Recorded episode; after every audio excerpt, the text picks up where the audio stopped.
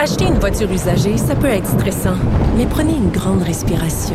Et imaginez-vous avec un rapport d'historique de véhicule Carfax Canada qui peut vous signaler les accidents antérieurs, les rappels et plus encore. Carfax Canada. Achetez l'esprit tranquille. Cube Radio.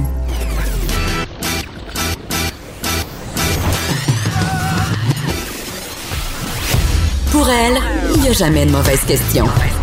De 13 à 15. Les effronter. Avec Vanessa Destinée.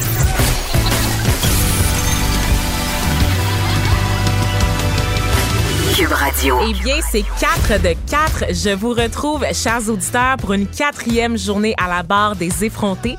C'est également ma dernière. La déesse des mouches à feu vous revient demain, encore grisée probablement là, de son expérience à Berlin. J'espère que vous avez passé un beau moment avec moi jusqu'à présent. Il nous reste encore deux heures à faire avant que je ne tire ma révérence et ces deux heures seront très, très bien garnies. Euh, on va faire le point, entre autres, là, sur le coronavirus, parler de la guerre en Syrie, euh, du mouvement intrigant aussi des Freebirders et aussi de réhabilitation dans quelques instants. Nos chroniqueurs Émilie Ouellette, Martin Forgue et David Quentin seront aussi des nôtres pour nous faire réfléchir et voyager. Mais avant de décoller, on va prendre le pouls de ce qui se passe dans l'actualité avec Alexandre Moranville-Ouellette, chroniqueur et recherchiste sur les ondes de Cube Radio. Salut Alex. Euh, bonjour Vanessa. ça va bien? Ah, ça va toujours bien. Ça ouais, va toujours bien. Ouais, ok, cool. C'est rendu une tradition euh, chez nous. Là, écoute, on commence avec les dernières nouvelles qui concernent le blocus ferroviaire. Depuis que j'ai commencé euh, Ouais, ce ben- remplacement-là, on n'y échappe pas. Hein? C'est l'autre- c'est le sujet inévitable à part le coronavirus un peu partout autour du monde. Mais là, c'est- toujours ce dossier-là qui se poursuit, là, malgré le démantèlement. Le- le- hier, on en parlait là, de la barricade de Mohawk de Tiendinaga, euh, qui était près de Belleville, en Ontario, celle qui était la plus importante au pays. Euh, ça l'a relancé toutes sortes d'autres barricades un peu partout au pays. La Kanawake, au sud de Montréal, il y a des Mohawks qui continuent de bloquer les voies ferrées du Canadien Pacifique, même si euh, ces derniers ont obtenu une injonction pour forcer le démantèlement là, éventuel de la barricade. Ça n'a pas été fait encore, mais l'injonction a été bel et bien émise. La situation est quand même plus calme que lundi. À Sherbrooke, ce matin aussi, une vingtaine de manifestants qui ont manifesté puis ont bloqué un chemin de fer dans le secteur de Lennoxville. Euh, Il y a des policiers déployés sur place. Il n'y a pas eu d'intervention. Gaspésie, maintenant, il y avait un campement sur une voie ferrée. La circulation a été temporairement bloquée également sur la route 132 euh, au niveau de cette communauté Micmac-là. Euh, encore une fois, il y a eu des agents de la, de la Sûreté du Québec qui étaient présents, mais pas d'intervention. À l'ouest de Toronto, il y a un service de train de banlieue métropolitain qui était bloqué ce matin. D'autres manifestations, encore une fois, de gens solidaires au chef hérédit- héréditaire Wet'suwet'en. Euh, ils ont bloqué des rails qui surplombaient la baie de Burlington. Encore une fois, aucune intervention de prévue malgré une forte présence policière euh, à cet endroit-là. Euh, c'est tous des blocus qui suivent un peu, si on veut, l'intervention d'hier. J'en parlais où il y a eu 10 manifestants qui ont été arrêtés euh, dans cette foulée-là lorsqu'on a démantelé le camp. Euh, pour l'instant, on n'en sait pas plus par rapport à ces arrestations-là. Mais quoi qu'il en soit, on sait que ça n'a pas fait euh, l'unanimité chez les communautés euh, de, autochtones et de Évidemment, manifestants. un peu évidemment, qui maintiennent quand même la pression là, sur le gouvernement. Et parlant du gouvernement, est-ce qu'on a eu des nouvelles? De, y a-t-il une récente sortie du gouvernement Trudeau? Moi, je vois pas grand-chose passer là, euh, non du bureau du premier ministre à Ottawa. je, là. je suis euh, attentivement la situation. J'ai pas Ouais, vu hein? euh, quoi que ce soit qui émanait, euh, encore une fois, là, du gouvernement fédéral. On continue à vouloir euh, faire respecter les injonctions qui sont sûr. émises un peu partout. Ouais. Euh, faut faire reprendre graduellement là, le trafic de chemin de fer au travers du pays. Le problème, c'est que là, ça semble pousser un peu partout. Toi qui aimes autant la mythologie grecque que moi, on peut faire une allusion avec l'hydre de l'air. Oh, ouais, voilà, Ce c'est ça. monstre aux multiples têtes que lorsqu'on en coupe il en repousse deux. Mhm. Alors, euh, en ce moment, ça semble être un peu le- le- la stratégie adoptée par les euh, manifestants et les manifestants solidaires euh, des Wet'suwet'en. en Donc, euh, on va espérer que le silence du gouvernement Trudeau, c'est parce qu'ils sont trop occupés à discuter pour essayer de régler la crise. Donc, on, on croise les doigts pour que ce soit ça. Euh, sinon, il faudra évidemment continuer de surveiller euh, ce qui se passe un peu partout au pays et on va le faire là, sur les ondes de Cube Radio tout au long de la journée. Si c'est pas moi, ça sera avec Mario Dumont tout à l'heure, bien sûr. Un 20e jour de blocus. Un même. 20e jour de blocus, on le rappelle. on poursuit, Alex. Cette fois, on va parler de, de quoi exactement? Mais c'est les écoles, hein? Les ah, écoles qui ont été ben, annoncées. Ben, oui. Écoute. Les jolies écoles. On a vu les, les ben ébauches, les premiers plans qui ont été annoncés là, par le premier ministre François Legault, le ministre de l'Éducation Jean-François Roberge. c'est la, la, première mouture, si on veut, des nouvelles allures qu'on va avoir les écoles signatures, les futures écoles du Québec, qui mhm. vont être agrandies, il y en a qui vont être rénovées, certaines qui vont être construites. Ça a été annoncé avec des matériaux d'ici, hmm, je trouve intéressant, soit le bois et l'aluminium, entre autres, là, qui sont euh, qui vont être mis de l'avant pour des grandes écoles où, dans lesquelles il semble avoir beaucoup euh, de lumière naturelle, des grandes fenêtres. Tout à l'heure, euh, on riait au bureau, on riait sous cap en parlant de, de, du coût de facture, la, facture plutôt de chauffage. Salé, probablement. Ben oui, c'est ça. climatisé. Bon, on n'en a pas. Parce que c'est un des problèmes avec les écoles actuellement, c'est au niveau de l'entretien de ces bâtiments-là, ça coûte excessivement cher. C'est pas parce que c'est tout neuf que dans 10 ans, dans 15 ans, il y aura pas des rénaux importantes à faire. C'est la vie naturelle, en fait, d'un bâtiment. Et c'est des frais pour l'État, pour les contribuables. Euh, au niveau de la facture aussi, on sait qu'on a des petits problèmes, nous autres au Québec, avec les dépassements de coûts. Hein? Ouais. En ben, général, pour livrer un projet. Donc, d'abord, des retards. Oui, voilà, c'est ça. Donc, des délais dans la livraison des projets et des dépassements de coûts aussi. Tu, tu me, tu m'as rappelé tout à l'heure, Alexandre, là, euh, le fameux projet des maternelles 4 ans, euh, les estimations et le coût réel, parce qu'évidemment, les maternelles 4 ans, ça va un peu de pair aussi avec ces, nouvelles ces nouvelles écoles-là. Donc, ça fait partie là, de la stratégie de la CAC at large en général aussi pour assurer l'avenir de l'éducation au Québec. Oui, les, les coûts qui sont beaucoup plus élevés que ce qu'on s'y attendait. Évidemment, c'est pas encore fait euh, tout ça. Puis les estimations peuvent varier d'un endroit à l'autre, mais c'est coutume tout de même que les projets coûtent plus cher que ce que l'on envisageait. Quoi qu'il en soit, c'est quand même un investissement, euh, un énorme investissement, 4 ben milliards de dollars là, qui, qui, va être mis de l'avant à la fois. Ça. Ouais, c'est mhm. ça, à la fois pour les amorcer certains projets de rénovation dans plusieurs centaines d'écoles du Québec. Euh, également, là, ça va être 128 projets d'ajout d'espace également dans l'ensemble de la province qui sont mis de l'avant avec ça. Euh, les points euh, principaux qui ont été présentés par euh, le gouvernement aujourd'hui, c'est qu'il va y avoir des aires communes. On parle pour favoriser la, la socialisation, les espaces pédagogiques ben adaptatifs, mhm. Etc. tout ça qui s'inscrit bien un peu dans une nouvelle vision de l'enseignement qui est mise de l'avant dans les dernières années.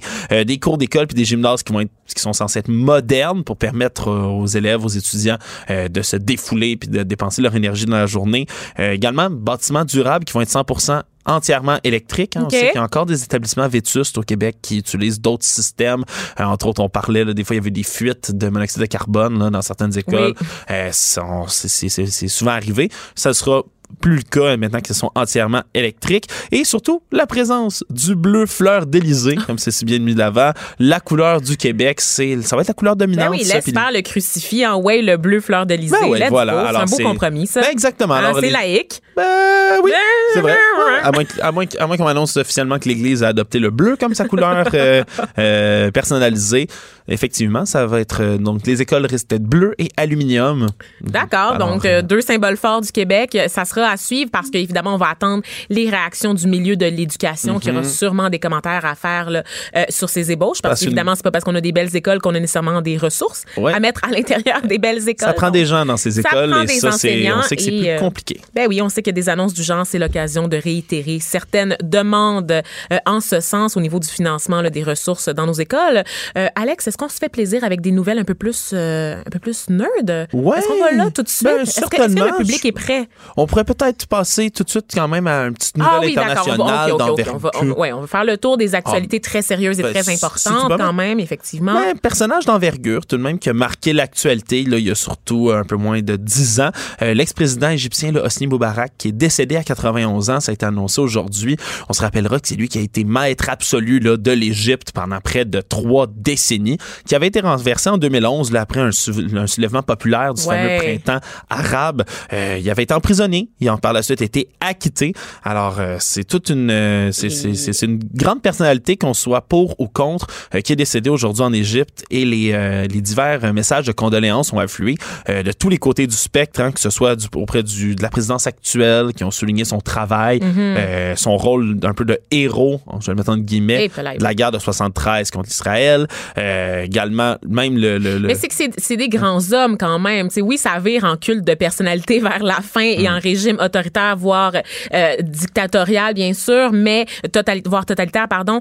Euh, mais il reste que bon, c'est quelqu'un qui a accompli des grandes choses euh, au cours de sa vie, des grandes choses pour l'Égypte également. Euh, c'est devenu un peu le symbole de cette révolte là, en, de, du, de l'échec aussi quand même du printemps arabe d'une certaine façon, parce qu'on se rappelle que bon, il a été remplacé pendant un temps, pendant toute la saga des frères musulmans notamment au pouvoir. c'est, ça a été rough là, par bout en Égypte. Ben oui, puis ça, ça fait déjà là, 9 ans, mais pourtant là, les Égyptiens, la perception qui se sont fait euh, de Sni Moubarak, qui est passé au départ de l'aversion, s'est transformé peu à peu en une espèce d'indifférence mêlée de nostalgie, si on veut, euh, dans certains domaines, parce que ben son règne était quand même perçu comme une période de stabilité de, qui maintenant prospérité. ça, n'est plus. Ben on, oublie souvent, mais euh, c'est quand même une amorce de décollage économique qui a été faite sous son règne euh, au travers de l'Égypte, même si évidemment c'était marqué par les inégalités, le mécontentement social et la, surtout la corruption. Évidemment. Effectivement, mais des abus policiers. Hein, Bien sûr, un État policier. On va les nommer. On protège les petits amis de l'État.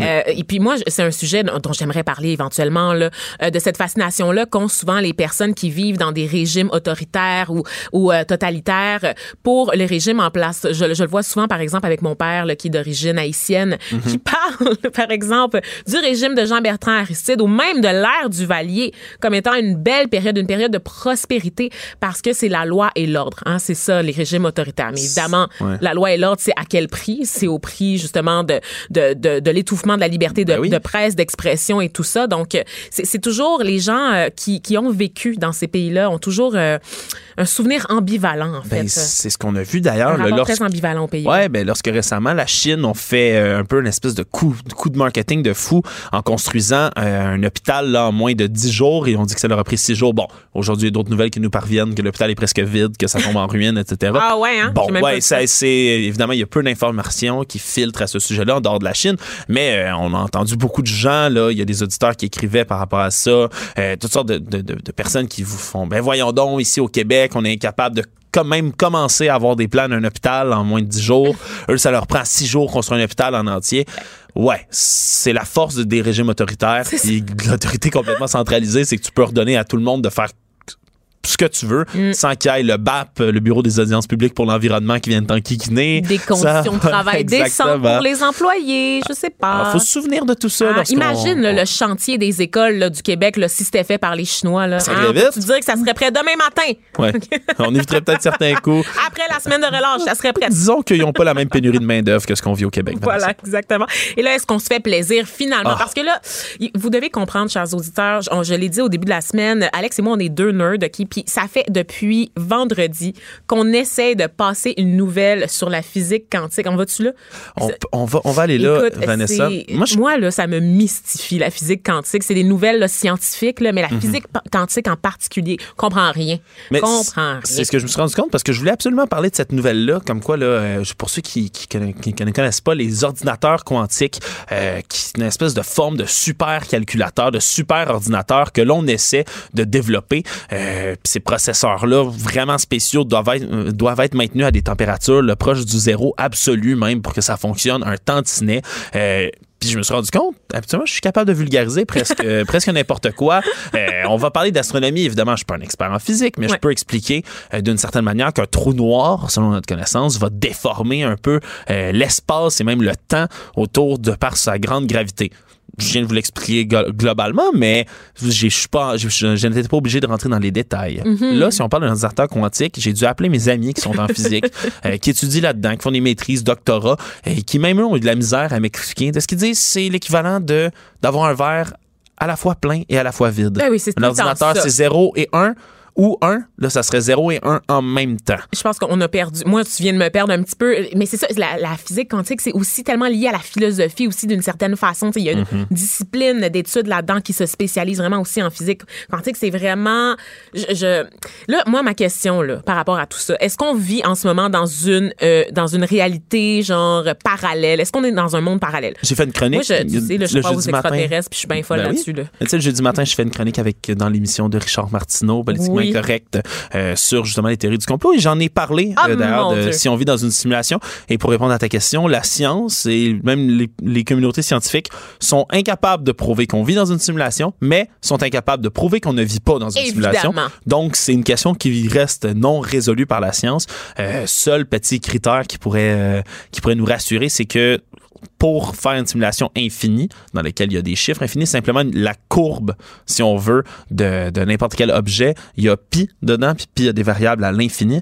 Donc, ça prendrait un super, super calculateur. Et la nouvelle que je voulais parler de, de- par rapport aux ordinateurs quantiques, c'est que dites-vous que c'est comme un super calculateur et que dans une simulation, certains mathématiciens se sont intéressés au fait plus un ordinateur est gros, règle générale, plus il a de capacité à processer. Eh bien, ils se demandaient qu'est-ce que ça ferait un ordinateur quantique de la taille d'une planète. Et là, mon cerveau a comme implosé Ben, le, lorsque le j'ai lu cette nouvelle-là. euh, Je suis le incapable d'expliquer. malade. Ouais, c'est ça, mais ce serait l'espèce d'ordinateur Dieu. Bref, ce serait plus réaliste. euh, euh, C'est faisable, c'est réalisable, c'est impossible. Ben, pas pour l'instant, vraiment un pas, projet mais- euh, de on, nerdy on a de la là. misère à avoir un ordinateur quantique en tant que tel, mais ça reste, ça reste à, mon Dieu, ça m'a, ça m'a jeté par terre. À venir on bientôt dire. dans les super écoles du gouvernement du Québec, là, si j'ai bien compris. Là. On te souhaite. Puis écoute, peut-être en terminant rapidement, sûr, on a le la, temps, on a le temps pour hey, ça, la nouvelle, Nouvelle étrange du jour. Ça, c'est une de mes préférées. une. Ben, ça en prend toujours une. C'est la commissaire des euh, services de protection de l'enfance de l'Indonésie qui a dû s'excuser après certains commentaires, disons, un peu étranges qu'elle a fait. Euh, elle a insinué dans une entrevue avec tribunenews.com que les femmes devraient faire une attention, très attention. Attention, en allant se, se baigner dans des piscines publiques parce qu'elle pourrait, attention, tomber enceinte. Eh oui, Eh elle a là expliqué que elle a, elle a dit que le- le sp- les spermatozoïdes mâles très forts pourraient survivre dans une piscine et aller mettre enceinte certaines femmes. Elle dit même sans pénétration, les hommes peuvent devenir excités par les femmes dans les Bien piscines, éjaculer dans l'eau et ensuite mettre enceinte les femmes dans l'eau. Elle a même dit cette phrase-ci et je cite personne n'est sûr euh, vraiment de comment les hommes réagissent en voyant des femmes dans la piscine. Peut-être Ok. qu'ils éjaculent. Alors, euh, Écoute, ben, belle écoute, théorie. Elle a dû s'excuser, hein, c'est ça. Moi, je, moi, j'ai de la peine pour elle. En fait, je pense qu'on devrait l'aider cette femme-là et lui donner un cours d'éducation sexuelle. Elle ne devait pas s'excuser. Vraiment là, c'est l'État qui a failli à sa tâche. Ben oui, mais- Si elle se rend là à ce poste-là dans la vie, sans savoir comment on fait des bébés, sans savoir Surtout comment ça quand tu à la fonctionne. protection de l'enfance. Ben, tu sais, je, Ouais. je sais pas. Ben, elle a dit, là, évidemment, tout le monde s'est dissocié. Ça et, la l'association et le gouvernement, euh, le, le- le président de l'agence la- des docteurs, euh, de l'association des docteurs, pardonnez-moi, de l'Indonésie, qui ont répété, c'est impossible. Les spermatozoïdes dans l'eau vont Ouais. mourir. Il y a du chlore, il y a plein de produits chimiques, surtout dans une piscine publique. Il y a aucune chance ever que quelqu'un tombe enceinte de cette manière-là. Euh, puis, ben évidemment, il y a toutes sortes de mimes qui ont commencé à sortir. Il y a un Oh! artiste internet là, euh, du nom de Comic Fact Up qui a fait euh, reproduit l'affiche de Jaws, le fameux film de Steven Oui. Spielberg, mais à la place du requin, c'est un requin, c'est toutes sortes de petits spermatozoïdes blancs qui se rejoignent ensemble puis qui montent comme pour aller comme sur l'affiche classique pour aller manger une femme qui est juste en haut. C'est excellent. euh, Quelqu'un a appelé Spielberg pour une adaptation de ce, de ce scénario-là. Moi, je suis preneuse. J'achèterai un billet là, en prévente sans hésiter. Merci, Alexandre, Merci pour ce Vanessa. tour d'horizon des actualités. Donc, Alexandre Moranville-Ouellette, chroniqueur, recherchiste chez Cube Radio. On se retrouve là, dans quelques instants pour parler de réhabilitation au Québec. Acheter une voiture usagée, ça peut être stressant, mais prenez une grande respiration. Et imaginez-vous avec un rapport d'historique de véhicule Carfax Canada qui peut vous signaler les accidents antérieurs, les rappels et plus encore. Carfax Canada. Achetez l'esprit tranquille. Vanessa Destinée, la seule effrontée qui sait se faire aimer. Vous écoutez Les effrontés. Pour notre premier sujet euh, de, la, de la journée, je voulais euh, vous demander, chers auditeurs, de réfléchir à une question. Croyez-vous en la réhabilitation des ex-prisonniers? Parce que le cas récent de la mort de Marilyn Lévesque, cette travailleuse du sexe, euh, aux mains d'Eustachio Galessé, qui avait été reconnue coupable du meurtre de sa conjointe en 2004, qui avait également été préalablement condamnée pour des gestes de violence envers une autre conjointe, mais ça ramène un peu la question quand même à l'avant-plan. Euh, lui, il avait purgé sa peine, mais est-ce que vous lui auriez donné une job ou loué un appart, évidemment avant les faits qu'on connaît, là, donc avant le meurtre de, de Marilyn Lévesque? Euh, il est entendu entendu en général dans notre société que les ex-détenus doivent faire euh, part de leur passé judiciaire. Hein. Ils doivent le partager, doivent euh, en parler. Euh, sauf qu'ils se font souvent discriminer à cause de ce passé. et c'est pour ça qu'en fait, on, reçoit David Henry pour se poser la question, pour en discuter un peu, tenter d'y voir plus clair. On discute de ces, de ces difficultés-là avec David Henry, directeur général de l'Association des services de réhabilitation sociale du Québec. Bonjour, Monsieur Henry. Bonjour. Euh, dites-moi, euh, à quoi sont confrontés les ex-détenus qui essaient de se réintégrer à la société? Il y a un article qui, est paru dans le quotidien qui parle du parcours du combattant euh, de Pascal Thibault, un homme qui a été arrêté pour trafic de stupéfiants dans sa jeunesse. Il a fait de la prison, il a purgé sa peine et il a même obtenu un pardon. Et pourtant, il n'arrive pas à trouver de job encore aujourd'hui. Donc, je pense que vous l'avez bien mentionné, ce, ce, parcours montre toute la difficulté de revenir en communauté après avoir purger sa sentence parce que les, les, personnes qui ont été condamnées sont souvent associées à leur passé et donc vont avoir de la difficulté à retrouver un emploi, à trouver un logement, etc. Mais vous avez commencé en parlant euh, du cas de Stachio Galézé, qui est quand même un cas très particulier. Qui est le plus extrême, oui, c'est ça, qui est quand même attribuable à une erreur aussi de fonctionnaire, on s'entend, on est d'accord là-dessus. Bah, il y a une enquête qui est en cours, puis j'espère qu'on saura tout ce qui s'est passé effectivement, mhm. puis toutes les décisions qui ont été prises.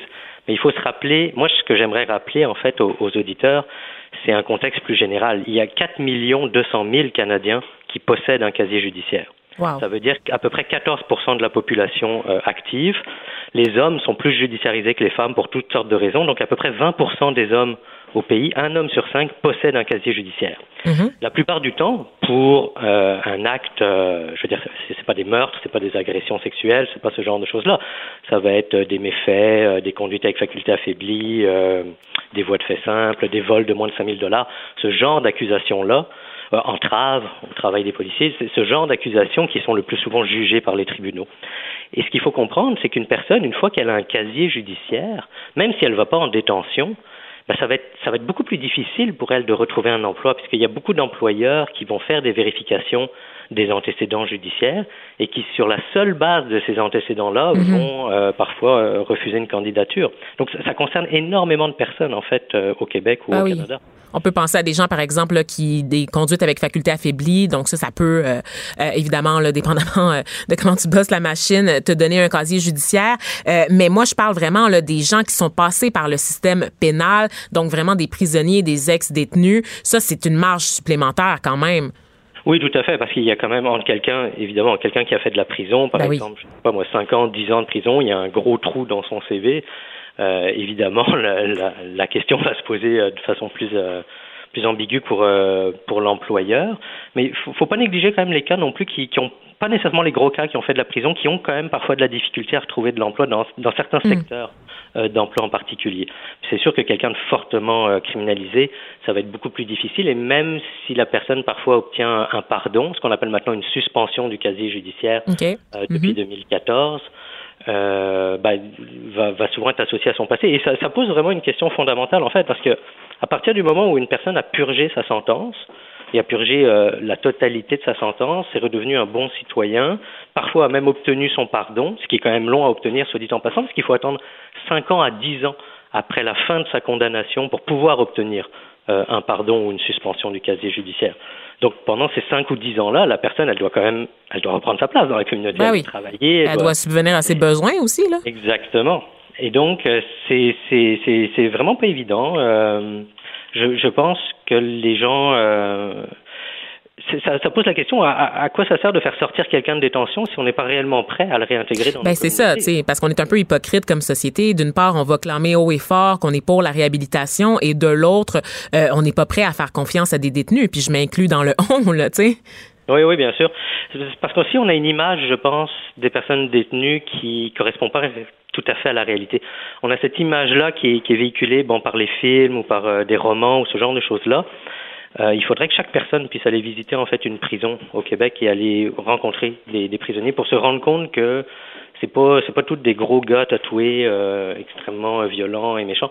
Il y a des gens dans les dans les prisons qui ont qui ont des problèmes de toxicomanie, des problèmes de santé mentale importants, qui représentent pas nécessairement un risque très important. Ce sont pas des gens fortement criminalisés. Mhm. Avec des valeurs criminelles, etc. Des fois, c'est des parcours de vie aussi qui mènent des gens à, purger une sentence, parfois de quelques mois. Vous savez que la, majorité des sentences provinciales, donc les, les peines de moins de moins de deux ans. Mhm. La moyenne d'une sentence provinciale, c'est trois mois de prison. Donc, c'est relativement court comme sentence de détention.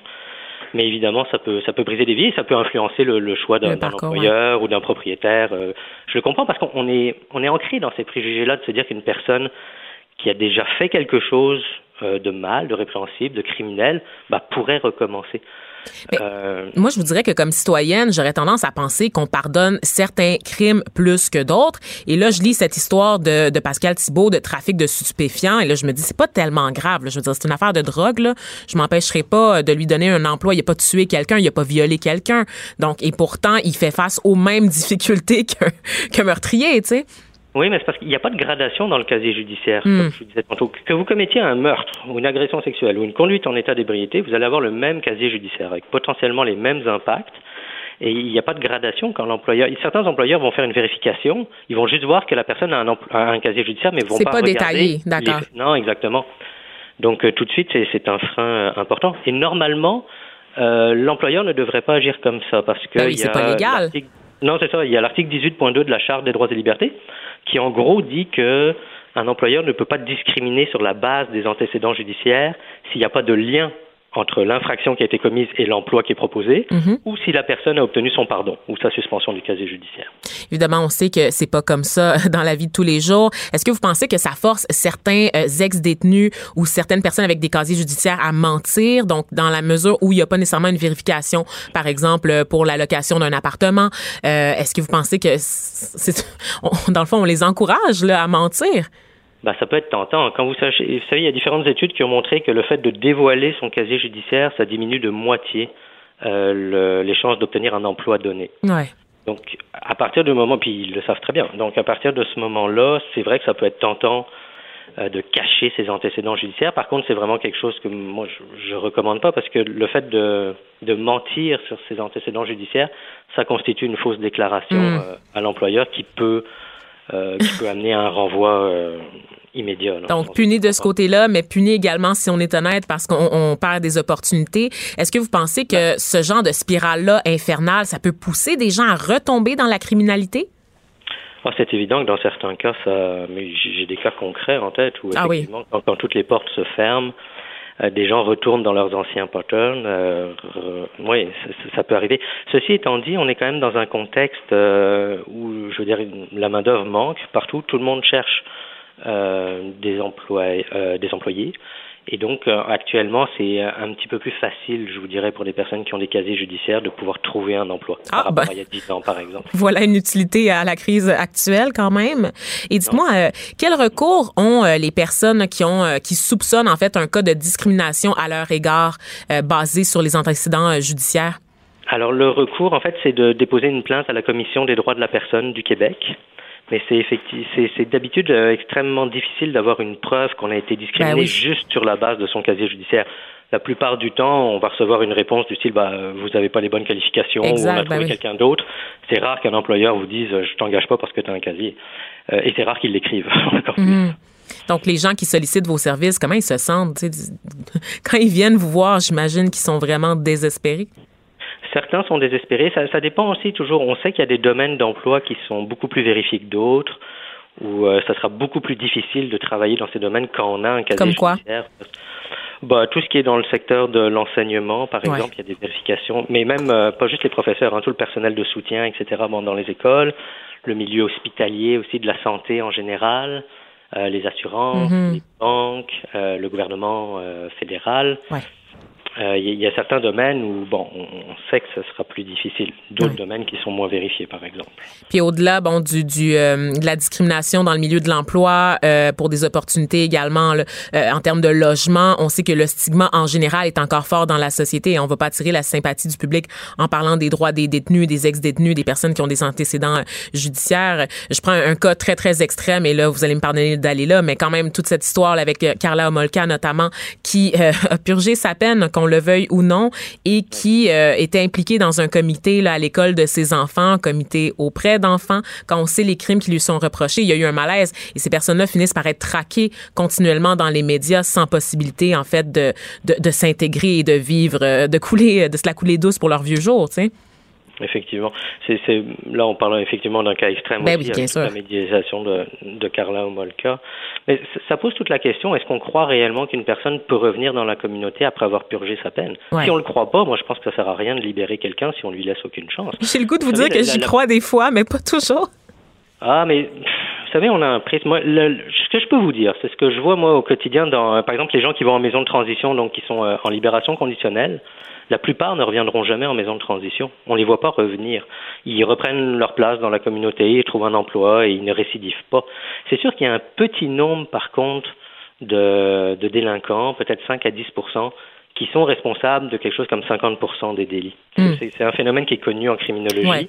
Et c'est ces gens-là qu'on revoit constamment euh, dans les médias, que les policiers arrêtent fréquemment aussi. Donc, ils ont l'impression d'arrêter tout le temps les mêmes gens, donc ils se disent que ça fonctionne pas. Hmm. Mais dans les faits, il y a une grande partie des, des personnes qui sont judiciarisées et même incarcérées qui vont s'en sortir et qui ne recommettront jamais de, hmm. de nouvelles offenses. Donc, euh, de quoi réfléchir si vous êtes un employeur, si vous êtes un propriétaire, euh, tout un dilemme. Mais essayez, j'aurais le goût de vous dire quasiment de prendre une chance. Donc, euh, euh, merci, Monsieur Henry. Donc, je rappelle que vous êtes directeur général de l'Association des services de réhabilitation sociale du Québec. Ça va, ça va continuer de nous faire réfléchir, là, ce dossier-là. Merci beaucoup. Merci à vous. Bonne fin de journée. Au revoir. Acheter une voiture usagée, ça peut être stressant, mais prenez une grande respiration. Et imaginez-vous avec un rapport d'historique de véhicule Carfax Canada qui peut vous signaler les accidents antérieurs, les rappels et plus encore. Carfax Canada. Achetez l'esprit tranquille. Les effronter. Deux heures où on relâche nos bonnes manières.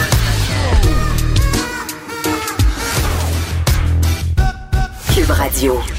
On sort un peu du Québec pour parler d'actualité internationale en compagnie, un petit peu, un petit peu, en compagnie du journaliste et auteur indépendant Martin Forgue. Cette semaine, Martin, tu nous parles des négociations entre l'administration Trump et les talibans en Afghanistan. Euh, un, nouveau chapitre dans un conflit, honnêtement, que j'avais littéralement oublié, OK, mais qui n'est malheureusement pas, euh, toujours pas terminé. Plutôt. Ben justement, parce qu'il y, a eu beaucoup de développements au cours des derniers jours, parce, et puis ça nous permet de revenir sur cet épisode-là de l'histoire, euh, ben, de l'histoire récente ben oui, dans le Canada aussi, joue un rôle en aussi de l'histoire canadienne. et donc, euh, donc euh, il y a plusieurs sources médiatiques. La, plupart des, des, agences de presse, des, des, grands médias rapportent que euh, le président Trump bon, serait, serait disposé à signer une entente de paix avec les talibans si la trêve en cours était toujours respectée, ce qui actuellement, selon ce qu'on en sait, bon, serait, serait pas mal le cas. Donc, on, va revenir là-dessus dans quelques minutes, le pourquoi. le pourquoi et, et, et, pourquoi Trump semble si pressé de signer cette entente-là. Euh, et euh, mais avant, euh, je propose de revenir sur justement bon l'histoire l'histoire récente de l'Afghanistan parce que c'est si un pays qui a besoin de contexte, c'est bien lui parce qu'il est d'une complexité majeure. Donc on n'aura pas assez de 10 minutes pour faire ça. Il faudrait une émission complète. jamais dans. Oh non, il, faudrait un podcast en un fait. podcast je pense. sur l'Afghanistan. Oui, tout à fait. J'en prends bonne note pour l'équipe de Cube. donc c'est ça. Donc tout ce qui se passe présentement, évidemment, ça découle bon, des attentats du 11 septembre 2001. Euh, aussitôt que c'est arrivé, bon, les États-Unis envoyaient déjà des troupes euh, à l'automne de cette année-là. Le Canada participait déjà aussi à partir d'octobre, qui a euh, quand ils ont envoyé des forces spéciales, donc des soldats d'élite, en secret. Ça avait été fait sans l'accord, sans même la connaissance du, du Parlement à l'époque. donc, et le, le Royal 22e, bon, nos, nos, soldats québécois, comme on aime le dire, eh ben, ils sont allés de juillet à mars 2007 2007-2008. Euh, donc, moi, je faisais partie de, cette, ah de ce contingent-là. Euh, ils sont retournés en 2009, d'avril à novembre, puis d'octobre 2010 à juillet 2011. C'est une guerre qui s'est terminée pour le Canada en mars 2014. Euh, ils, ont, ils avaient quitté Kandahar déjà depuis juillet 2011. Euh, on peut pas passer à côté des, des coups... pardon? des May de Maxime Bernier. Ah non, ben ça, c'est, ah non, c'était Joe Louis. Ah oui, c'est ça. Rigueur, Vanessa. rigueur, rigueur, rigueur. Donc, euh, on peut pas passer par contre à côté du coût humain. Bien sûr. Euh, pour les pour les militaires canadiens, 159 morts, près de 3000 blessés et ça continue aujourd'hui au fur et à mesure que les euh, diagnostics de stress post-traumatique. Euh, il y a aussi bon le phénomène, le phénomène d'itinérance qui est de plus en plus important, des suicides euh, et un département des anciens combattants qui répond pas toujours à la demande et qui est constamment la cible de coupures budgétaires d'ailleurs. Et c'est une belle récompense hein, pour avoir donné, tu sais, ben, c'est toujours comme ça. C'est toujours comme ça. et puis bon, c'était ça a été 18 milliards de dollars cette guerre-là, pour ce qui est essentiellement une défaite. Donc, puis moi, je suis pas gêné de le dire. Je le dis à chaque fois que j'en parle, et j'en parle depuis des années de cette guerre-là. On est allé là pour rien. Ah et, oui, et mes frères et mes sœurs d'armes, pour moi, sont morts et sont revenus maganés pour absolument rien. OK, c'est une déclaration, ça, là. Ben oui, parce que le gouvernement là-bas, bon, est toujours aussi fragile, est toujours aussi corrompu. Euh, le, c'est un système politique aussi qui a rien en commun avec l'histoire politique et culturelle d'Afghanistan. On leur a imposé une, un système parlementaire, une république là, à l'occidental. On a amené la démocratie. on leur a amené la démocratie. Notre vision de la démocratie. Et, ce qu'on appelle, dans le jargon des sciences politiques, le nation building. Autrement dit, on reformate un pays pour répondre à nos intérêts à nous. Ouais. Donc, alors que l'Afghanistan, bon, politiquement, culturellement, c'est extrêmement complexe. Il y a des, c'est, c'est, c'est, euh, une société encore très tribale. Euh, et la dernière fois que ça que, ça, que c'était relativement stable, ben, c'était lorsqu'il y avait un roi à la tête du pays. Hmm. Euh, mais Encore une fois, euh, les régimes autoritaires, les régimes, tu sais, la monarchie. Ouais. Mais euh, bref, à cette époque-là, quand même, c'était, c'est là que c'était un petit peu plus pacifique et un petit peu plus prospère. Hmm. et bon, évidemment, bon, l'État islamique, le fameux groupe armé État islamique, est présent en Afghanistan depuis 2015. En, il y aurait environ, environ entre 4 000 et 10 000 combattants, selon différentes sources, que ce soit américaines ou russes ou ou peu importe, euh, qui se tiennent surtout dans la région euh, entre l'Afghanistan et le Pakistan. Euh, y a tous les progrès qu'on rapportait, la fameuse reconstruction, les, les petites Afghanes qui, va, qui, qui vont à l'école, ben, qui, était le pitch de vente à l'époque. Ben oui, on va aller sauver les femmes. On voyait des publicités partout de recrutement dans l'armée pour aller sauver les femmes. C'était ça le pitch de vente, tant à la population qu'envers nous, militaires. Et puis, bon, tout ça est en train de reculer. Euh, tous les projets de, reconstruction, euh, ben, c'est pas mal. Tout a été laissé à l'abandon. Quand je suis retourné en 2013, parce que j'étais retourné en 2013 comme mhm. journaliste, on parlait, les gens se sentaient trahis là-bas et avec raison. Euh, Ils ont une rancœur à l'égard de l'Occident? Ils ont une énorme rancœur à l'égard de l'Occident. mais c'est ça parce que bon, moi, je, dois le dire, Vanessa, petite parenthèse, j'entretiens une relation vraiment spéciale avec l'Afghanistan. Ben, on l'entend dans ta voix. Qu'est-ce que tu veux dire par là? Je me sens, ben, je me suis vraiment, euh, ben, tant comme militaire que comme journaliste, quand je suis allé, je me suis épris de ce pays-là d'une certaine façon, de, de, de ces gens, de, de qui, euh, tu sais, il y a une culture là-bas qui, euh, qui peut nous sembler à nous un peu brutale. Tu sais, c'est très conservateur, comme je disais. Des pratiques euh, barbares, les sociétés qui viennent en tête. Tribales, tu sais, vont toujours. Tu sais, tribal, c'est pas dans le sens péjoratif. Hein, non, c'est dans le sens que c'est vraiment des, tribus, et des clans. Voilà. à un moment donné, faut, faut appeler un chat un chat. Oui, oui, mais, mais à travers, mais dans, dans ces valeurs-là qui peuvent être très conservatrices, qui peuvent s'exprimer de manière très brutale, je sais pas, il y a une noblesse aussi dans le sens où c'est un peuple euh, qui, est en général très hospitalier. Euh, qui a à cœur le la, la, la communauté, qui a à cœur l'esprit de communauté. Mm-hmm. Euh, donc, il y, a, il y a des parties de ça qui, je pense, qui chez nous nous manque et quand on le voit ailleurs. On pourrait ben, s'inspirer de l'Afghanistan. Ben, c'est ce que tu en train de dire. Et d'autres peuples qui ont, qui, ont, qui ont un peu les mêmes, euh, qui ont un peu les mêmes, disons, paramètres culturels là, pour. Euh, Mais c'est qu'on l'a jamais vu, cette beauté-là. On nous l'a jamais vendu. Ben, justement, c'est ça, c'est un grand problème, selon moi, c'est que la, toute la couverture médiatique qu'il y a eu pendant la guerre en Afghanistan, ben, elle nous a donné une image complètement fausse. Hmm de ce pays-là. Euh, bon, ils aiment pas les étrangers, ils nous aident ça. Oui, ben, pour moi, c'est pas vrai. Euh, j'ai été bien reçu là-bas, moi, personnellement, puis ils disent pas qu'ils aiment pas les étrangers, ils aiment pas les envahisseurs. Et encore une fois... C'est drôle, nous non plus, on n'aime pas ça ici au ben, Québec, les qui aime ça. Hein? Voilà. personne qui aime ça. Donc, euh, fin de la parenthèse, je, tenais à en parler. C'est une très bonne parenthèse. Je, tenais à en parler. je suis contente que tu l'aies euh, Donc... Euh, revenons au, sujet ben, principal. Trump, là, les négociations hâtives, qu'est-ce qui se passe avec ça? Ben voilà, Pourquoi il est pressé? Là? Ben, premièrement, bon, faut savoir, depuis 2001 environ, il y a des efforts sporadiques déjà euh, qui, ont été, euh, qui, ont, été menés pour essayer de trouver, pour essayer de de négocier une paix avec, avec les talibans qui venaient d'être chassés euh, mm-hmm. du pouvoir. Euh, et depuis 2010, ben là, on parle de négociations secrètes, notamment à Doha au Qatar, mais bon, c'est un secret de politicien, ces négociations-là. Tout le monde savait que ça avait lieu. et bon, c'est beaucoup plus ouvert depuis 2018. Et là, Trump qui annonce qu'il est prêt à signer euh, maintenant. Hein, on sait, bon, le négociateur en chef, hein, The Art of the Deal, euh, Monsieur Trump. Ben oui, hein. Monsieur Trump qui va encore et, euh, non, ben qui veut régler les grosses affaires aussi auprès d'États islamiques. Puis on, puis on va y il revenir. son leg, lui, là. oui, ben c'est ça, mais on va y revenir euh, parce que, bon, est-ce que c'est un vrai leg? Est-ce que est-ce que c'est vraiment durable après? J'en doute fortement. Il veut tellement faire mieux qu'Obama, là, qui, ben, exactement. et, et, ça me mène à la... Ça me mène à, pour moi, à la, la disons, l'élément principal de la thèse, c'est qu'il veut en faire un accomplissement juste avant l'élection de novembre.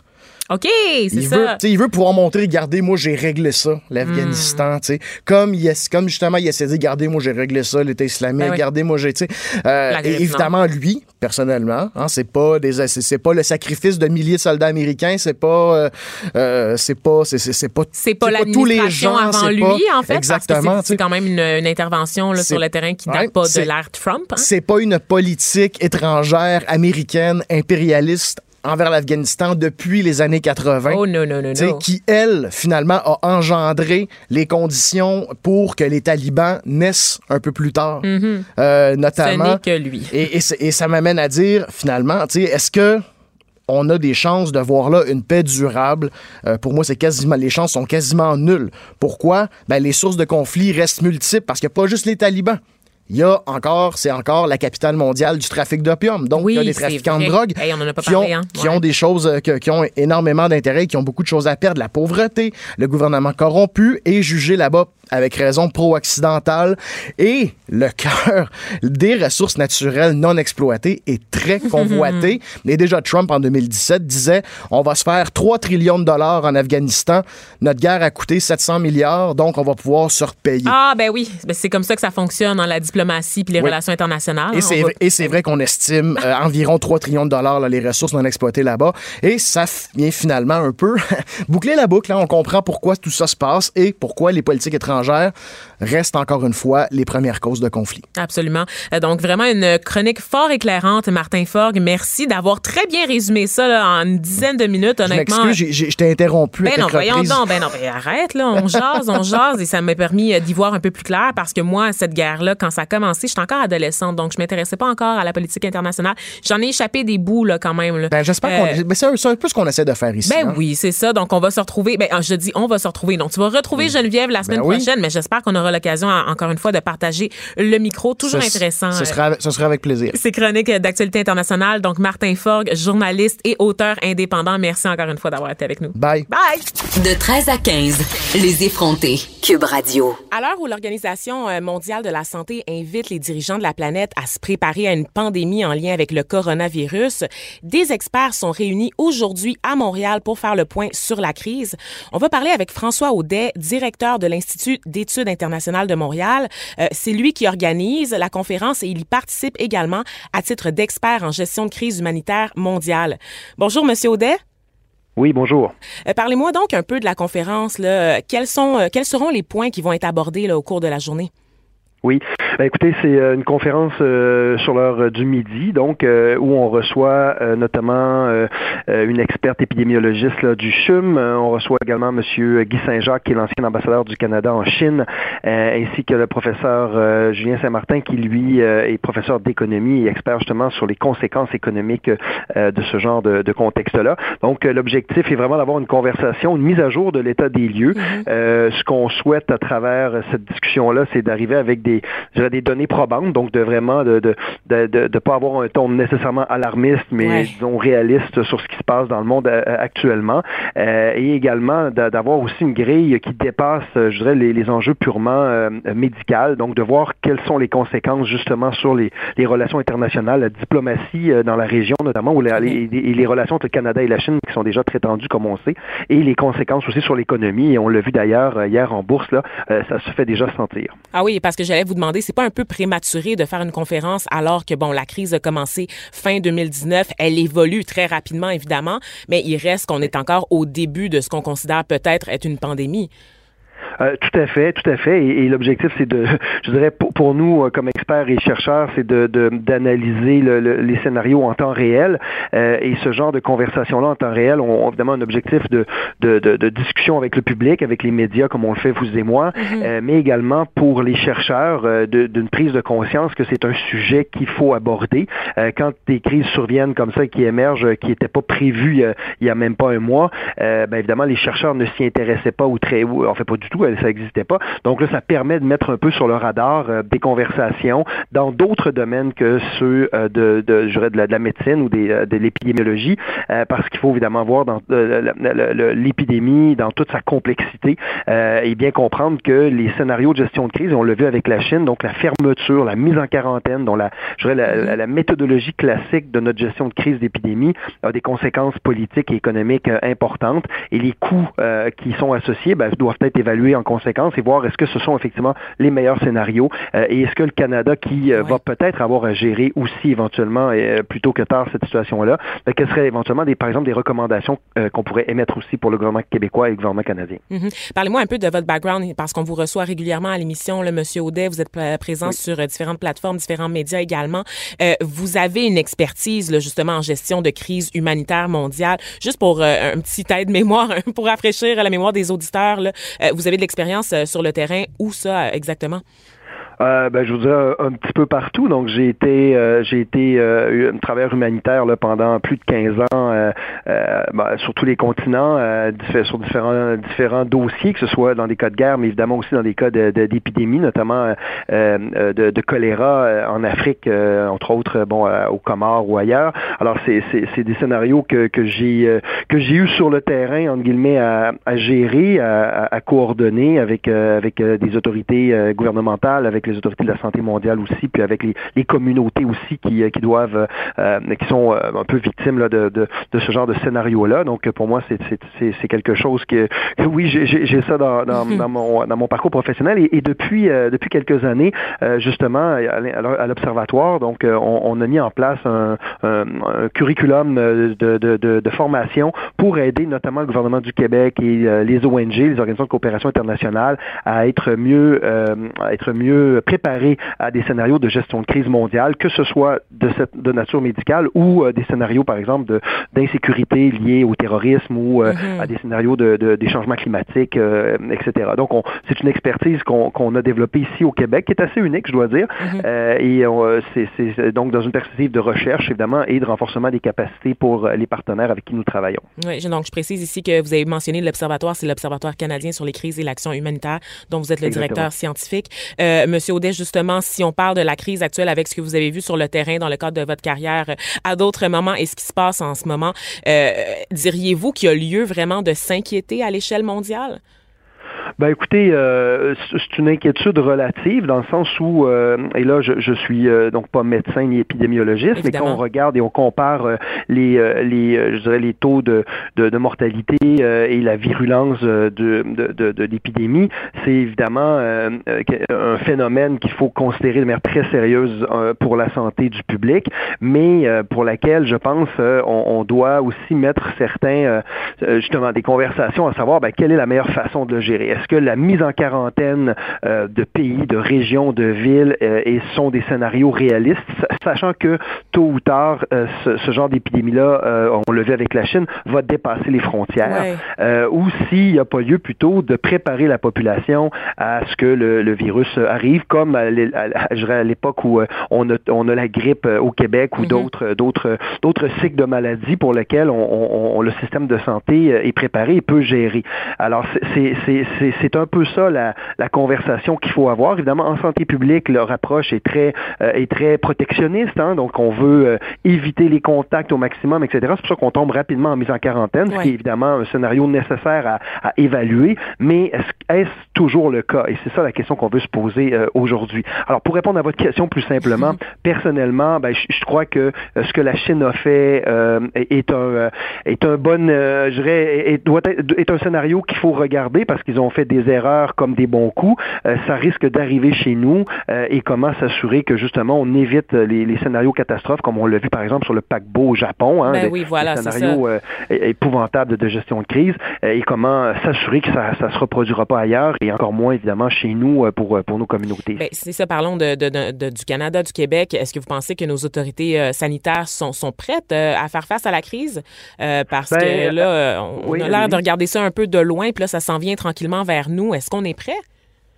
Ben, euh, dès le départ, euh, tant au niveau fédéral que provincial, euh, les, on voit, juste en termes de communication, les conférences de presse régulières mhm. des, des, des, experts et des dirigeants des, de, de la santé publique. Et ça, c'est fondamental qu'on puisse aussi mettre de l'avant la, la, science au-delà de la paranoïa, au, au, lieu de la paranoïa et des, et des, des fake news qu'on retrouve parfois dans les médias sociaux. Et, et je crois que ça, c'est un juste d'avoir une bonne information basée sur, la, sur des données, basée sur la science, basée sur ce qu'on connaît. Juste ça, ça, ça, permet de gérer adéquatement la peur. Hein. Donc oui, parce qu'évidemment, c'est un, une nouvelle maladie, entre guillemets, qu'on ne connaît pas. Et en date d'aujourd'hui, effectivement, on n'a pas de on n'a pas de médicaments qui, qui semblent euh, susceptibles de pouvoir euh, euh, tuer le, virus. Donc on est oh, effectivement, donc on est face à, on est face à un, climat de peur. Alors je crois que la santé publique, tant au fédéral qu'au provincial, joue un rôle, un rôle de leadership très important euh, dans l'éducation, la sensibilisation avec les médias, avec la population. Et ça, c'est la première étape.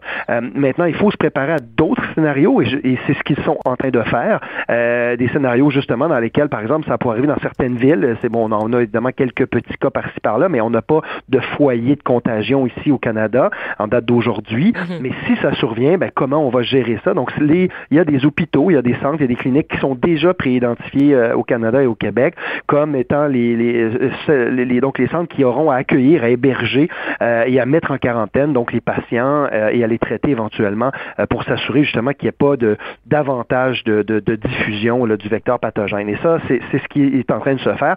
Ces scénarios-là existent même en, tout temps, mais évidemment, chaque cas de figure est différent. Et ce que les gens de la santé publique font actuellement, c'est qu'ils travaillent notamment avec des partenaires européens, américains et en Asie pour comprendre effectivement quels sont les meilleurs moyens. Est-ce que le masque est utile? Est-ce qu'il ne l'est pas? Est-ce que qu'est-ce qu'il faut faire effectivement pour diminuer les risques, notamment dans les écoles, dans les places publiques, etc. Mhm. Alors c'est ce, c'est ce genre de petits détails-là qui vont faire la différence entre euh, un cas où on va dire ah ben tiens on en a fait euh, on a fait un cas pour rien et c'est souvent préférable d'avoir de faire un cas pour rien que de dire oups on s'était pas préparé. Alors je crois qu'on est un peu dans cette dans cette danse-là actuellement dans les communications et dans la préparation. Et pour l'instant je dois je dois donner une bonne note là à nos à nos à notre gouvernement tant provincial que mhm. fédéral jusqu'à maintenant. Ben, faut, mais il faut le dire, il n'y a pas, de, encore une fois, de, de cas d'inquiétude euh, en date d'aujourd'hui. Il n'y a pas de, vecteur ben, de propagation ici au Québec. Non, mais on sent quand même que le virus se rapproche. Vous l'avez dit tout à l'heure. Bon, il y a d'abord ces, ces, touristes québécois là, coincés sur un bateau. Il y a eu le cas aussi de cette femme là, qui a transité là, euh, par euh, différentes villes, en fait, à bord euh, d'un avion d'Air Canada euh, qui, qui, a, qui, a, été testé positif, là, positif pardon, là, pour une infection au virus. donc, ça inquiète les gens. Moi, je pense qu'on est à la veille d'une espèce de paranoïa quand même, d'une espèce d'hystérie euh, collective, parce qu'à chaque nouvelle nouvelle, ben à chaque nouvelle dépêche qui tombe plutôt, euh, ça, ça, ça, inquiète le public. Donc, peu importe la méthode de, de, communication utilisée par le gouvernement, les gens ont peur. Euh, donc, comment est-ce qu'on fait pour, pour contrôler ça, pour endiguer ça? Ben justement, euh, j'irais euh, j'irais un, un, un, une grille au-dessus. Il faut continuer à donner euh, l'information qui est juste mm-hmm. et, et, éventuellement, si le scénario de, de du fait qu'il y ait effectivement là un foyer de contamination ici au Québec ou au Canada survient, ben il faut que les autorités puissent faire en sorte que la population connaisse les risques réels. Et, on l'a vécu avec le H1N1, on a vécu avec le SRAS aussi, donc c'est pas la c'est pas la première fois que, un contexte comme celui-là survient. Euh, à l'époque, par contre, on se souviendra que les médias sociaux n'existaient pas ou, très peu. Alors évidemment, il y avait moins cette communication euh, en temps réel du public euh, et parfois même de gens, il faut le dire, mal intentionnés qui publient n'importe quoi pour rien et qui vont, qui vont eux propager de la fausse information. Ben c'est un fléau en soi. qui va se noyer dans la dans la masse là, critique, qui va faire en sorte que les gens vont probablement aussi avoir peur pour rien ou pour des raisons qui sont pas qui sont pas normales. Alors, la, ben, la peur, évidemment, est un phénomène normal dans toute, dans toute gestion de crise, ça va sentir.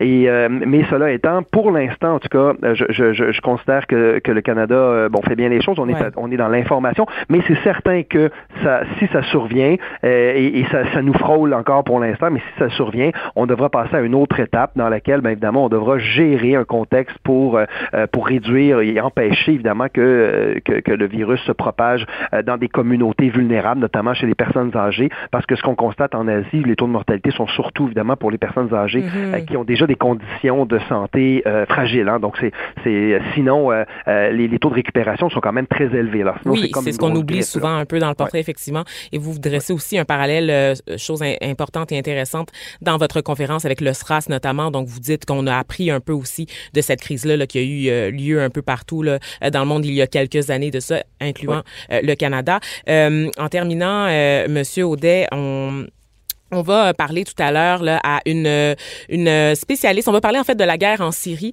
Euh, puis je, je, vous laisse là-dessus très rapidement en fait euh, parce que vous avez sûrement vu cette vidéo de ce papa qui a inventé un jeu avec sa petite fille euh, qui consiste à rire à chaque fois qu'ils entendent des bombes tomber sur eux. Et je sais que vous vous êtes intéressé évidemment au dossier syrien là, dans le cadre de vos recherches, dans le cadre de votre travail. C'est une crise qu'on a un peu oubliée très rapidement. Là. Qu'est-ce qui est, à, qui est à surveiller en ce moment en Syrie là? Il y a encore des ben, affrontements. Oui, ben, ben écoutez, en, quelques secondes, effectivement, c'est un conflit qui est, qui est malheureusement loin d'être terminé. Euh, lorsque lorsque on, a euh, annoncé, je dirais un peu faussement, qu'on avait euh, euh, mis à terre l'État islamique, c'est en fait c'est pas vrai.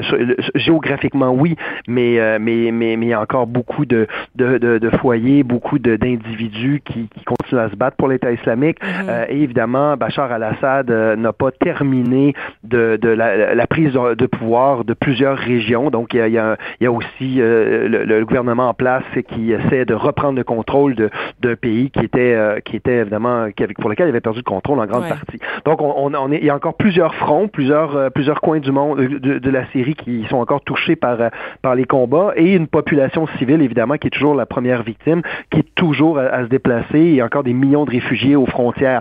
Alors, malheureusement, les conflits qui durent comme ça, ce qu'on appelle les conflits durables, euh, sont, sont, souvent ceux qu'on finit par oublier rapidement. Survient un virus, survient une autre catastrophe, survient un missile sur un avion, et là tout d'un coup, hein, ça, ça, tombe, ça tombe dans le dans la sphère des, euh, projecteurs des crises malheureusement. mais, mais vous faites bien de continuer d'en parler parce qu'effectivement, c'est un conflit qui est loin d'être terminé. Et c'est encore un des conflits, euh, peut-être avec ce qu'on voit au Venezuela et au Yémen, euh, dans le cas de la Syrie, donc un des conflits qui, euh, qui fait encore le plus de victimes quotidiennes et pour lesquels il y a encore des millions de, de, de, personnes déplacées par, par la guerre. il faut continuer effectivement d'en parler pour pas que nos gouvernements non plus tombent, laissent ça dans les oubliettes de, l'aide internationale et, des pressions diplomatiques qu'on doit faire pour tenter de résoudre le conflit. Mm-hmm. Donc, on va continuer à en parler. de votre côté, je vous laisse partir là, parce que la conférence, vous devez euh, vous devez évidemment l'organiser. Euh, cette conférence-là, juste une précision, c'est ouvert au public ou c'est vraiment juste pour euh, les, les, les, étudiants? Non, c'est ouvert, au, ouvert au public, évidemment. C'est sur inscription, je le dis par contre. C'est donc de, de 12h30 à 14h30 à, à, la salle des boiseries ici à l'UQAM. donc, si vous allez sur le site Internet là, de l'Institut d'études internationales de Montréal, toutes les informations y seront. ça nous fera plaisir de, de rencontrer le public, les journalistes et, et tous celles et ceux qui veulent en savoir un peu plus. Merci beaucoup, François Audet, directeur de l'Institut d'études internationales de Montréal. Bonne conférence. Acheter une voiture usagée, ça peut être stressant, mais prenez une grande respiration. Et imaginez-vous avec un rapport d'historique de véhicule Carfax Canada qui peut vous signaler les accidents antérieurs, les rappels et plus encore. Carfax Canada. Achetez l'esprit tranquille.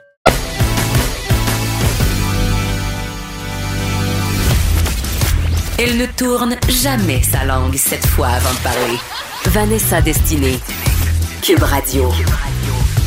J'ai évoqué euh, à la fin de la première heure cette vidéo virale qui nous vient de la Syrie dans laquelle on voit un père apprendre à sa fille à se moquer des bombes euh, à proximité de leur maison. Les bruits de bombardement qu'on entend, hein, nous, dans l'enregistrement, sont donc entrecoupés du rire tellement, mais tellement insouciant, tellement candide de cette fillette. Et j'ai été émue, je dois le dire, et je suis sûre que vous l'avez été aussi si vous l'avez vu. Euh, ça m'a rappelé, comme je disais à François Audet, qu'on a un peu oublié ce qui se passe en Syrie. la vie, en fait, finit par continuer chez nous, hein, même si là-bas, des familles vivent dans la peur et avec une menace constante. Euh, dans la foulée de cette vidéo-là, il y a Chantal Guy de la presse qui a eu le bon flash de s'intéresser à ce que vivent les parents en zone de guerre. C'est comme ça que j'ai découvert le travail de Garine Papazian Zorabian, qui est professeure agrégée au département de psychopédagogie de l'Université de Montréal. Elle a travaillé avec Médecins sans frontières et aussi auprès de familles de réfugiés ici au Québec. Elle est avec nous au téléphone. Bonjour, Madame Papazian Zorabian. Bonjour, bonjour. Désolée d'avoir massacré votre nom. Dites-moi, qu'avez-vous pensé? qu'avez-vous pensé de la vidéo? Oui, en fait, euh, c'est très touchant, comme vous le dites. Euh, euh, en même temps, peut-être moi qui, qui, qui connais un peu les contextes de guerre, mhm. Euh, j'ai trouvé que bon, c'est une stratégie, c'est une stratégie intéressante pour protéger les enfants, euh, mais bien sûr que ce n'est pas quelque chose qu'on peut généraliser. Mais je trouve quand même que ce père, euh, il a eu la présence d'esprit de protéger sa fille, parce qu'en fin de compte, tout est dans l'interprétation des choses. Une petite fille qui qui ne voit rien, qui entend des bruits, ça peut être justement comme des feux d'artifice. Hein. Ouais, exact. Donc, c'est vraiment dans le jeu. Et vous, euh, ben, vous avez travaillé avec Médecins sans frontières sur le terrain, si je comprends bien? Oui, en fait, dans le temps, euh, j'ai travaillé avec Médecins sans frontières Belgique, en Arménie, euh, pendant très long, depuis très longtemps. Mhm. Puis j'ai travaillé beaucoup au Liban, ouais. au Liban, en Arménie, en contexte de guerre. Et depuis ces dernières années, en fait, je mène plusieurs recherches et recherches-actions dans les écoles au Québec, justement, avec des jeunes réfugiés demandeurs d'asile et leurs familles. Mais on va commencer euh, par ce, que vous avez pu constater auprès de parents justement qui sont coincés en zone de guerre. quels sont leurs besoins? Qu'est-ce qu'ils expriment ces parents-là? Oui. En fait, euh, vous savez, euh, en zone de guerre, souvent, oui, justement, on pense au bombardement, on pense, aux, on pense aux attentats, explosions, on pense, oui, c'est la mort qui rôde quelque part. Donc, il y a beaucoup d'angoisse de mort, mais pour les parents, il y a la responsabilité de répondre aux besoins de leurs enfants, mais de répondre aux besoins parfois les plus élémentaires aussi. Donc, comme commencer par la protection, protéger ses enfants, les garder vivants. Et euh, souvent, c'est un enjeu en soi hein, de garder son enfant vivant, donc euh, de, de, créer toutes les conditions importantes pour que pour être loin du danger. Puis une fois que son enfant est vivant, mais il faut le nourrir, il faut le laver, il faut répondre euh, vraiment à ses besoins de base.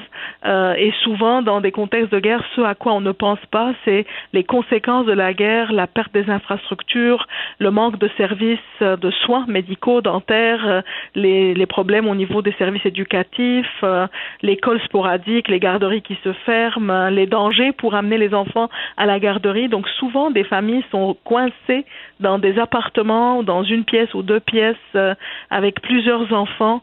et donc, c'est ça, et être parent devient vraiment très très difficile et très lourd. C'est lourd sur leurs épaules comme charge parce que en, fin de compte, il n'y a pas de temps euh, pour gérer leur propre détresse parce qu'eux aussi se retrouvent forcément déracinés, déstabilisés par tout ce qui se passe autour d'eux. Mais la priorité, ça reste les enfants. Oui, oui, mais c'est ça. Donc quelque part, c'est-à-dire eux-mêmes sont traumatisés, parfois eux-mêmes sont endeuillés. Ils doivent aussi accompagner leurs enfants. Certains parents ne sont pas capables, mais ça va dépendre justement de leur expérience de vie. Ça va dépendre de leur enfance.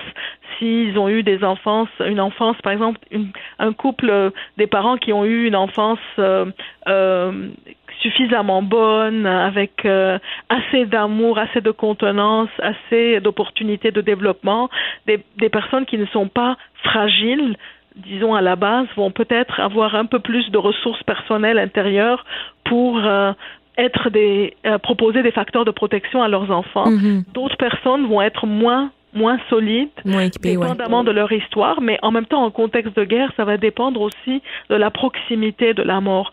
Dans le dans la vidéo, on voit en fait la fillette entend des bruits.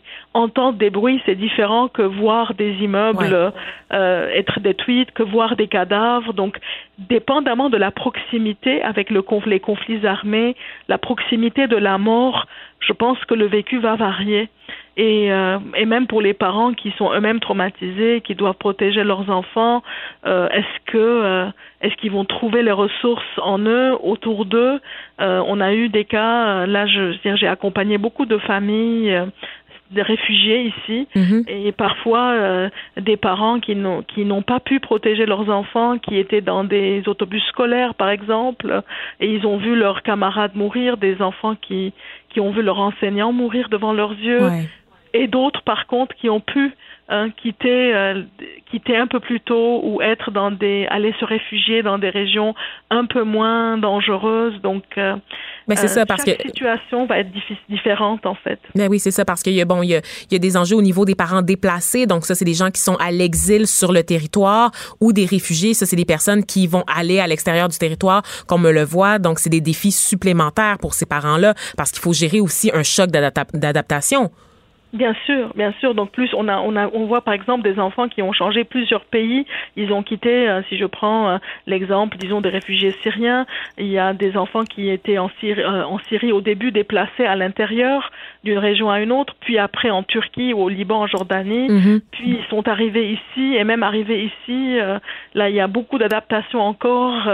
il y a parfois, bon, il y a des réfugiés qui sont parrainés par l'État qui arrivent et qui ont été, disons, leur a été comme décidée, le choix des villes a été décidé par le gouvernement.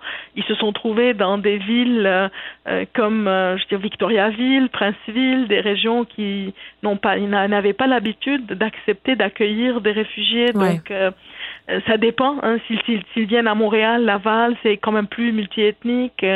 Euh, donc leurs expériences vont varier aussi en fonction des, des, repères d'accueil, des repères qui vont se créer euh, dans la société d'accueil. Euh, mais ça ne veut pas dire, en fait, c'est ça. Et ce qui est intéressant, c'est qu'au Québec, il y a vraiment des villes qui se sont mobilisées, qui ont créé des vraiment des services extraordinaires pour accueillir ces familles et ces jeunes. Donc, mais en même temps, les expériences vont varier aussi, c'est-à-dire autant le pré-migratoire va affecter que le péri-migratoire, comment se fait la migration, dans quelles circonstances, mm et mm. le poste migratoire, comment l'installation se fait hein, et quels sont les services offerts? Ben justement, parlons-en des services offerts, des ressources. Est-ce qu'elles sont suffisantes ici au Québec? Parce que je ramène ça, on était, on était loin à l'étranger, mais je ramène ça à la situation ici parce qu'on a vu, on a accueilli beaucoup de réfugiés au cours des dernières années. Puis pas juste les Syriens, il y a eu le Kosovo, il y a eu des réfugiés euh, en provenance d'Haïti aussi à la suite du tremblement de terre. Donc c'est ponctuel dans l'actualité périodique en fait que au Québec on, on ouvre les bras comme ça. Est-ce que les ressources sont suffisantes? parce qu'il y a des défis, j'imagine qu'on sous-estime quand même. Oui, mais en fait, je pense que le Québec, comme vous le dites, a toujours accueilli des réfugiés. Il y a quand même, on commence par les boat people qui sont arrivés du Vietnam, puis les réfugiés du Rwanda, euh, euh, puis il y a toujours eu des vagues de réfugiés qui sont arrivés. Et je pense que ça, ça fait partie des valeurs de la société québécoise aussi, euh, un peu cet accueil et cette mhm. chaleur d'un côté euh, pour euh, protéger des personnes vulnérables. Mais c'est vrai que bon, il y a eu à partir de 2015 l'arrivée un peu en grand nombre des réfugiés syriens, suivis surtout des demandeurs d'asile. Et actuellement, au fait, les dernières données, c'est qu'en fait, au Québec, il y a énormément de demandeurs d'asile qui sont arrivés euh, à travers via les États-Unis. Euh, euh on connaît hein, la. oui, bon, la, situation du gouvernement de l'administration Trump, là, tout le, oui, oui, oui, le rapport à l'immigration en général, et particulièrement celui qui nous vient de pays en guerre et ou en voie de développement. Oui, mais ce qui fait que oui, il y a beaucoup de oui, il y a beaucoup de familles qui viennent de Nigérie, d'autres pays d'Afrique, et euh, je, je, pense qu'il y a eu quand même une présence assez importante durant les dernières années, et euh, nous avons développé des services. Je pense qu'autant les services sociaux, de santé, euh, les milieux éducatifs ont essayé, ont essayé de répondre à ces besoins, mais on est quand même un peu loin à une réponse exhaustive parce que, un, le nombre a été important, mais les services, en deuxième lieu, à part le nombre, les services ne sont pas aussi très adaptés. C'est-à-dire quand on prend l'accès aux soins, l'accès euh, euh, l'accès aux soins déjà est un, est un problème pour beaucoup de demandeurs d'asile, puis le processus, euh, je dirais, euh, plus législatif est en train de prendre beaucoup de temps, donc les gens restent un peu en suspens pendant des années. Et parfois ils ne savent pas s'ils vont rester, s'ils vont partir. Puis les écoles aussi, bon, il faut n'ont pas souvent les ressources euh, parce qu'il faut adapter, il faut adapter les services, prendre en considération l'histoire pré et post-migratoire, prendre en considération les expériences de trauma et de deuil vécu, mais sans toutefois nécessairement pathologiser aussi, hein, parce que si nous vivons ce que ces jeunes vivent, on serait aussi traumatisés. En fin de compte, euh, on n'est pas vacciné contre les traumas. Hein. On peut vivre. nous avons vécu lac mégantique. Hein. Oui, ben oui, c'est vrai. vécu une catastrophe ferroviaire qui a quand même traumatisé euh, notre société, le Québec, toute une région. Donc, c'est important de voir que les accidents euh, peuvent arriver. Donc, on peut être confronté à des événements potentiellement traumatiques. On peut tous vivre des deuils, on peut tous vivre des traumas. Donc, il y a quand même une certaine comme universalité, une ressemblance dans la manière avec laquelle nous confrontons la mort ou la perte et je pense que dans ça, c'est important de voir que euh, on est tous semblables, même s'il y a des différences culturelles, des différences linguistiques. Euh, il faut aller trouver aussi des ressources en nous, mm. des ressources intérieures, pour voir la ressemblance euh, de ces souffrances-là et accompagner. moi, je pense, moi, mes travaux sont beaucoup dans les écoles et ce que je propose dans les écoles, vraiment, c'est prendre plus de temps pour promouvoir la santé mentale, le bien-être des enfants, euh, prendre plus le temps pour que l'école soit un lieu de vie, pas juste un lieu de performance, euh, pas juste un lieu où euh, il faut tout le temps exceller, il faut fonctionner. Euh, il y a des enfants qui passent je sais pas, ils commencent le service de garde à 7 heures du matin, ils quittent à 6 heures du soir. On ne peut pas leur demander de ne pas de mettre de côté leurs émotions, de mettre de côté leur affect, et d'être juste des élèves fonctionnels qui doivent euh, bien étudier et ne pas déranger les ben amis. oui, hein. ce sont euh, ce sont des angles qu'on voit qu'on voit généralement un peu moins. Euh, écoutez, euh, moi j'ai une dernière question qui m'est venue en tête là vraiment, puis je voulais en parler parce que c'est c'est une question qui est très très délicate. Euh, cette idée du parent là qui joue à un jeu pour évacuer la réalité avec son enfant pour le protéger, en fait, ça fait de l'adaptation, ça fait de l'objet d'adaptation dans la fiction, notamment dans le film La vie est belle, dans le roman La route également. Ça fait très Hollywood tout ça. Et j'ai pensé à un film récent qui est sorti qui, s'appelle Force majeure, qui raconte en fait face à un danger de mort imminente, il y a la lâcheté aussi. Donc il n'y a pas juste le le fait de, de, de, protéger son enfant. Des fois, les parents sont dépassés et ça, je pense qu'on on ne le souligne pas assez parce qu'on aime ça montrer des figures héroïques hein, euh, qui vont qui vont agir pour euh, le, le meilleur intérêt de leurs enfants. Mais ça arrive aussi que l'adulte fend en deux, qui lâche complètement, tu sais. Bien sûr, parce qu'en fin de compte, c'est-à-dire, c'est-à-dire, euh, parce que l'adulte aussi est traumatisé. On demande à une personne qui elle-même elle a peur de mourir, elle a peur euh, de l'avenir, elle ne sait pas ce que ce qui va se passer. Une, un adulte qui est quand même aussi en souffrance, de contenir la souffrance d'un autre enfant qui dépend d'un enfant qui dépend de lui. Il y a beaucoup de familles qui vont pas pouvoir le faire. Il y a parfois dans un dans un, un couple, il y a un des parents qui va être un peu plus solide, parfois les deux. Donc il y a vraiment euh, des situations très variées, mais bon, je ne, franchement, j'ai pas vu le film Force majeure, mais mais je le euh, recommande. Oui, c'est ça. Je vais, mais je vais aller voir maintenant sous, cette, sous cet angle-là. Mais par exemple, dans La vie est belle, je pense que ce qui est quand même particulier, c'est que, bon, c'est une fiction, mais euh, l'enfant voit des cadavres, voit des choses atroces se passer devant lui, mais euh, justement, le père représente tout ça comme un jeu. Mm. C'est de la fiction, bien sûr, mais on peut pas dire que dans ce cas-là, disons, si c'était la réalité, disons, mhm. potentiellement. Euh, ben, c'est quand même en contexte d'Allemagne nazie. On, est vraiment, vraiment on est dans la fiction pure, mais euh, disons, si c'était vrai, mais cet enfant, le jour où il va, il va réaliser que tout ça, c'était pas un jeu, c'était vrai, il va être traumatisé dans l'après-coup. Alors que la différence avec cette petite fille syrienne et les rires, c'est qu'en fait, elle ne voit pas, elle entend. Donc, elle entend des bruits, donc c'est comme des feux d'artifice. Donc, il n'y a pas vraiment la mort n'est pas là. Et en fait, la mort aurait été là si les parents avaient eu peur. Ouais. Si les parents avaient eu peur, là, la, donc c'est pour ça que les, les, parents sont très responsables de ce qu'ils transmettent à leurs enfants. Et là, c'est très difficile hein, de dire euh, ben oui. de contrôler sa propre peur, sa, son propre angoisse. et c'est pour ça que je dis tant que c'est loin, c'est gérable plus ça se rapproche, plus ça devient réel. Hein, voilà, c'est un défi euh, de tous les instants. On le comprend, euh, Madame Papaziane Zorabian. Merci euh, d'avoir pris le temps là, de décortiquer cette vidéo, cette vidéo là avec nous. Si vous l'avez pas encore regardé, chers auditeurs, je vous invite à aller jeter un coup d'œil. C'est viral, ça se partage un peu là sur les réseaux sociaux depuis une semaine déjà. un moment très très touchant entre son père et sa fille dans un contexte excessivement difficile. On se retrouve après la pause pour se changer les idées en compagnie d'Émilie Ouellet qui va nous expliquer comment changer le monde. Acheter une voiture usagée, ça peut être stressant, mais prenez une grande respiration.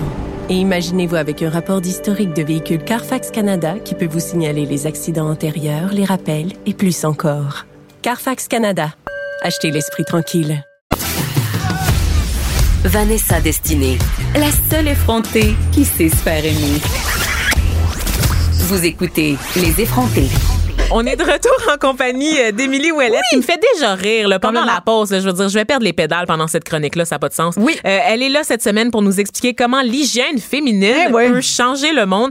Et là, je sais pas si c'est un sujet qui est sérieux ou si c'est drôle, mais j'ai quand même hâte de le découvrir, Émilie. Comment ça C'est va? toujours sérieux. C'est toujours- Là, c'est-tu moi qui me trompe ou euh, j'ai pas eu mon jingle? Ah, tu- tu t'as-tu pas eu ton J'ai jingle? un jingle, Elle regarde. a un jingle, elle. Le monde d'Émilie.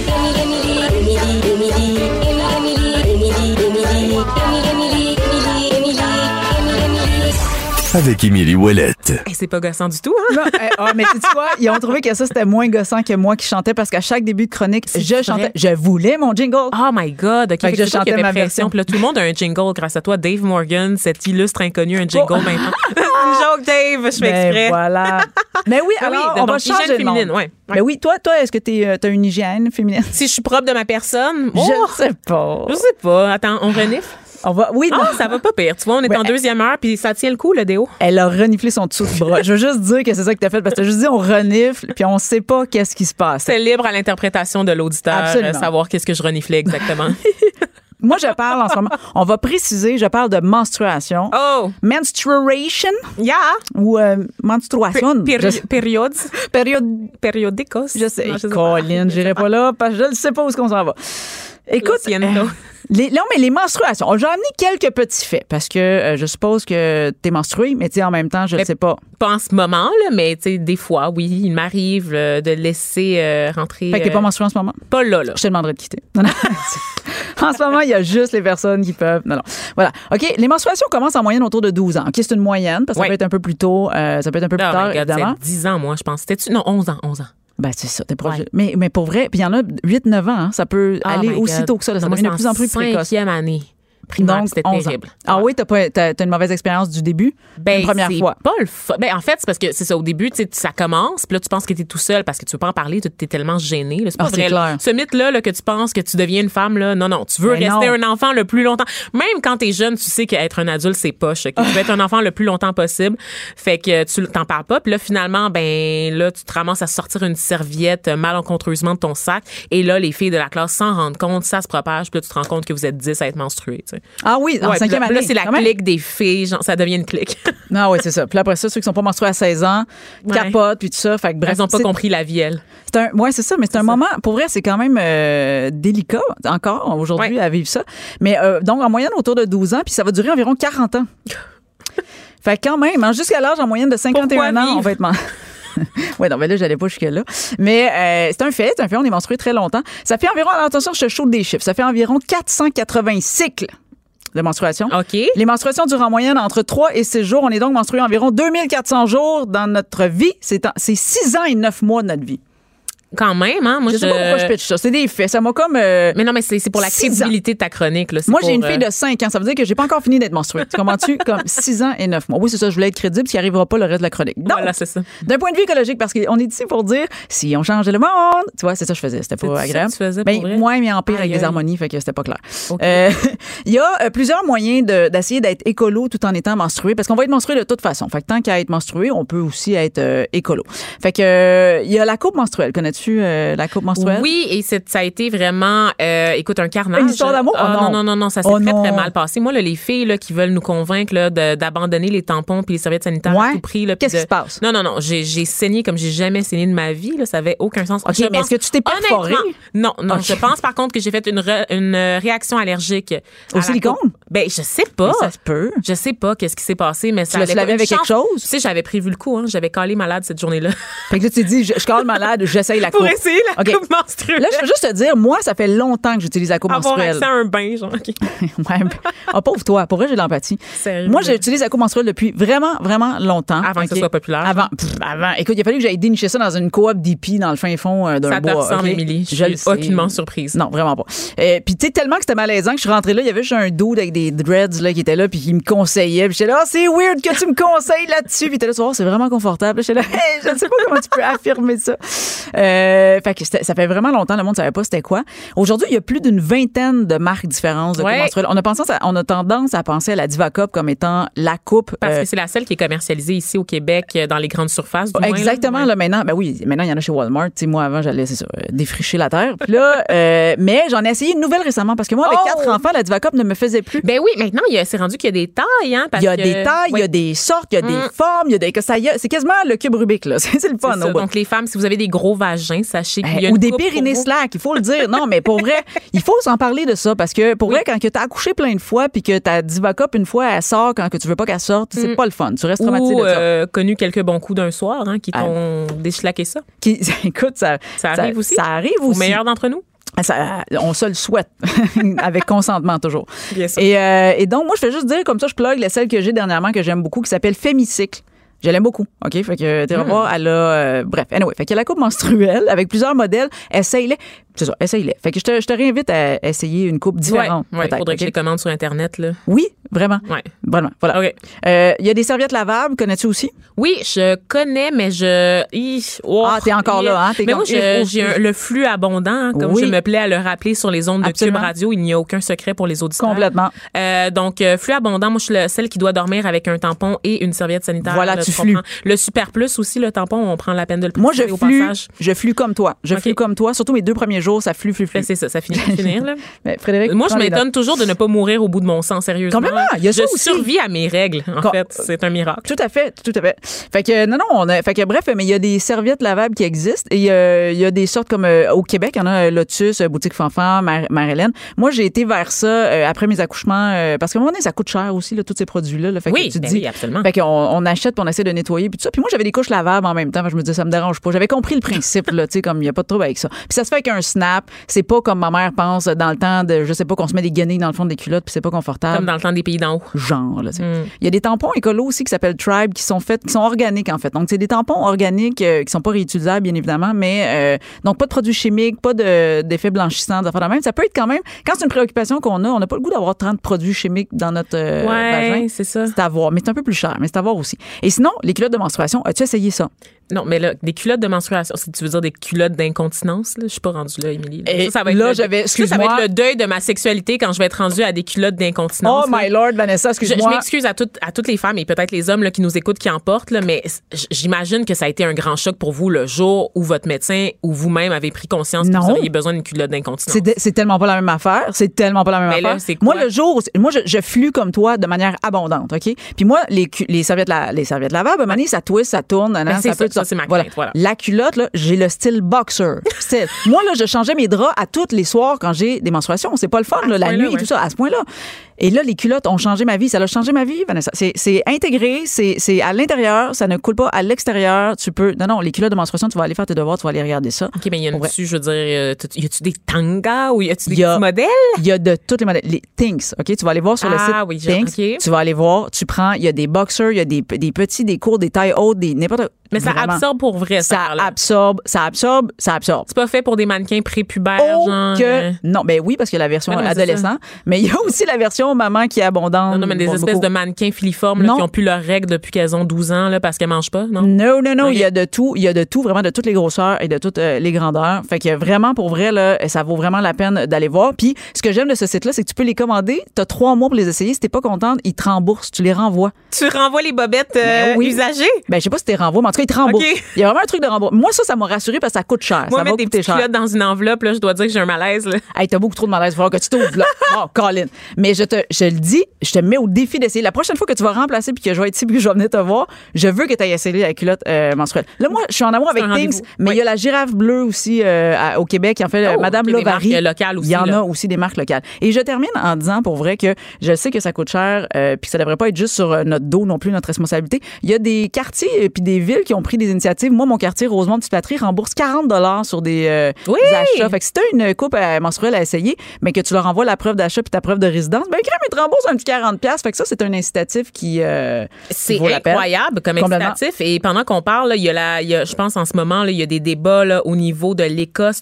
Euh, Complètement. Qui, serait le premier pays, en fait, à offrir des protections hygiéniques gratuites pour toutes ça les femmes. Ça se discute aujourd'hui même. Ils vont, ils vont passer une loi qui, je l'espère, parce que oui, c'est un, c'est nécessaire. Je veux dire, on est toutes menstruées dans la vie. Ce n'est pas quelque chose de superflu, de genre, oui, ça me tente d'essayer ça. Non, non, on l'est. Si ce pays-là fait ça, écoute, moi, je pense qu'on devrait emboîter parce que ce n'est pas que la responsabilité parce individuelle. Qu'évidemment, c'est l'argument, tu sais, les gens vont eh dire, oui, mais là, les, les, les condoms, mais oui, mais regardez, là, les menstruations, on les contrôle pas, puis toutes les femmes sont menstruées là, dans leur exact. vie. Là. Donc voilà, c'est la différence. Merci, Émilie Ouellette. Je sens là, qu'on fait bouger des grandes affaires là, en ce moment sur le planète. Donc merci pour ta chronique. Fort apprécié. À la prochaine, ma chère. Acheter une voiture usagée sans connaître son historique, ça peut être stressant. Mais prenez une pause. Et procurez-vous un rapport d'historique de véhicule Carfax Canada pour vous éviter du stress inutile. Carfax Canada. Achetez l'esprit tranquille. Les effrontés. Deux heures où on relâche nos bonnes manières.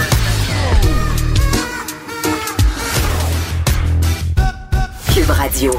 On vient euh, avec un sujet qui a vraiment fait le buzz au cours du week-end chez nos voisins du Sud. C'est une histoire rapportée par NBC News qui parle de radicalisation, mais là, attention, il n'est pas question de la radicalisation des jeunes hommes musulmans qui font le djihad ou encore des jeunes hommes blancs euh, qui se tournent vers l'idéologie néo-nazie.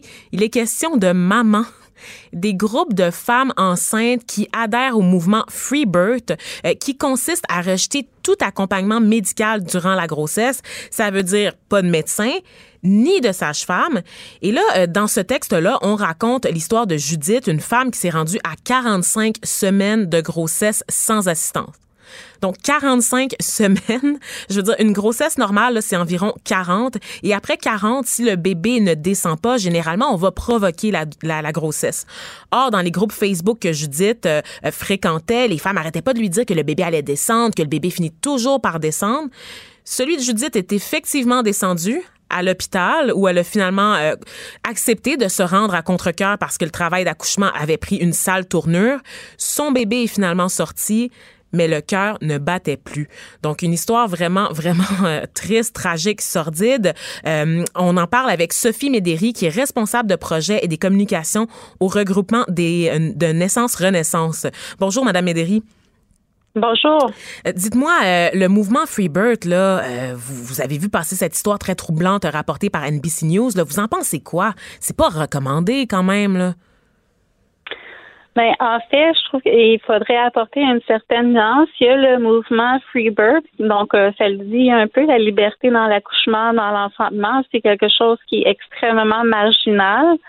Euh, cependant, euh, moi, ce qui m'a troublé dans cet article-là, c'est que c'est aussi rapporté que cette femme-là avait très peur d'aller à l'hôpital, mm. qu'elle ne s'était jamais sentie écoutée par le corps médical de toute sa vie, donc euh, dans ses rendez-vous gynécologiques pardon, etc. Donc là, à ce moment-là, on parle plus vraiment d'un choix libre, on parle d'une absence de choix. Donc d'une femme qui est tellement terrorisée de vivre des violences à l'hôpital qu'elle préfère rester chez elle. Donc il y a deux choses à distinguer. Euh, aussi au Québec, j'ai, j'ai pas connaissance que ça. En fait, il y a des, des, des, des pages, des groupes, etc.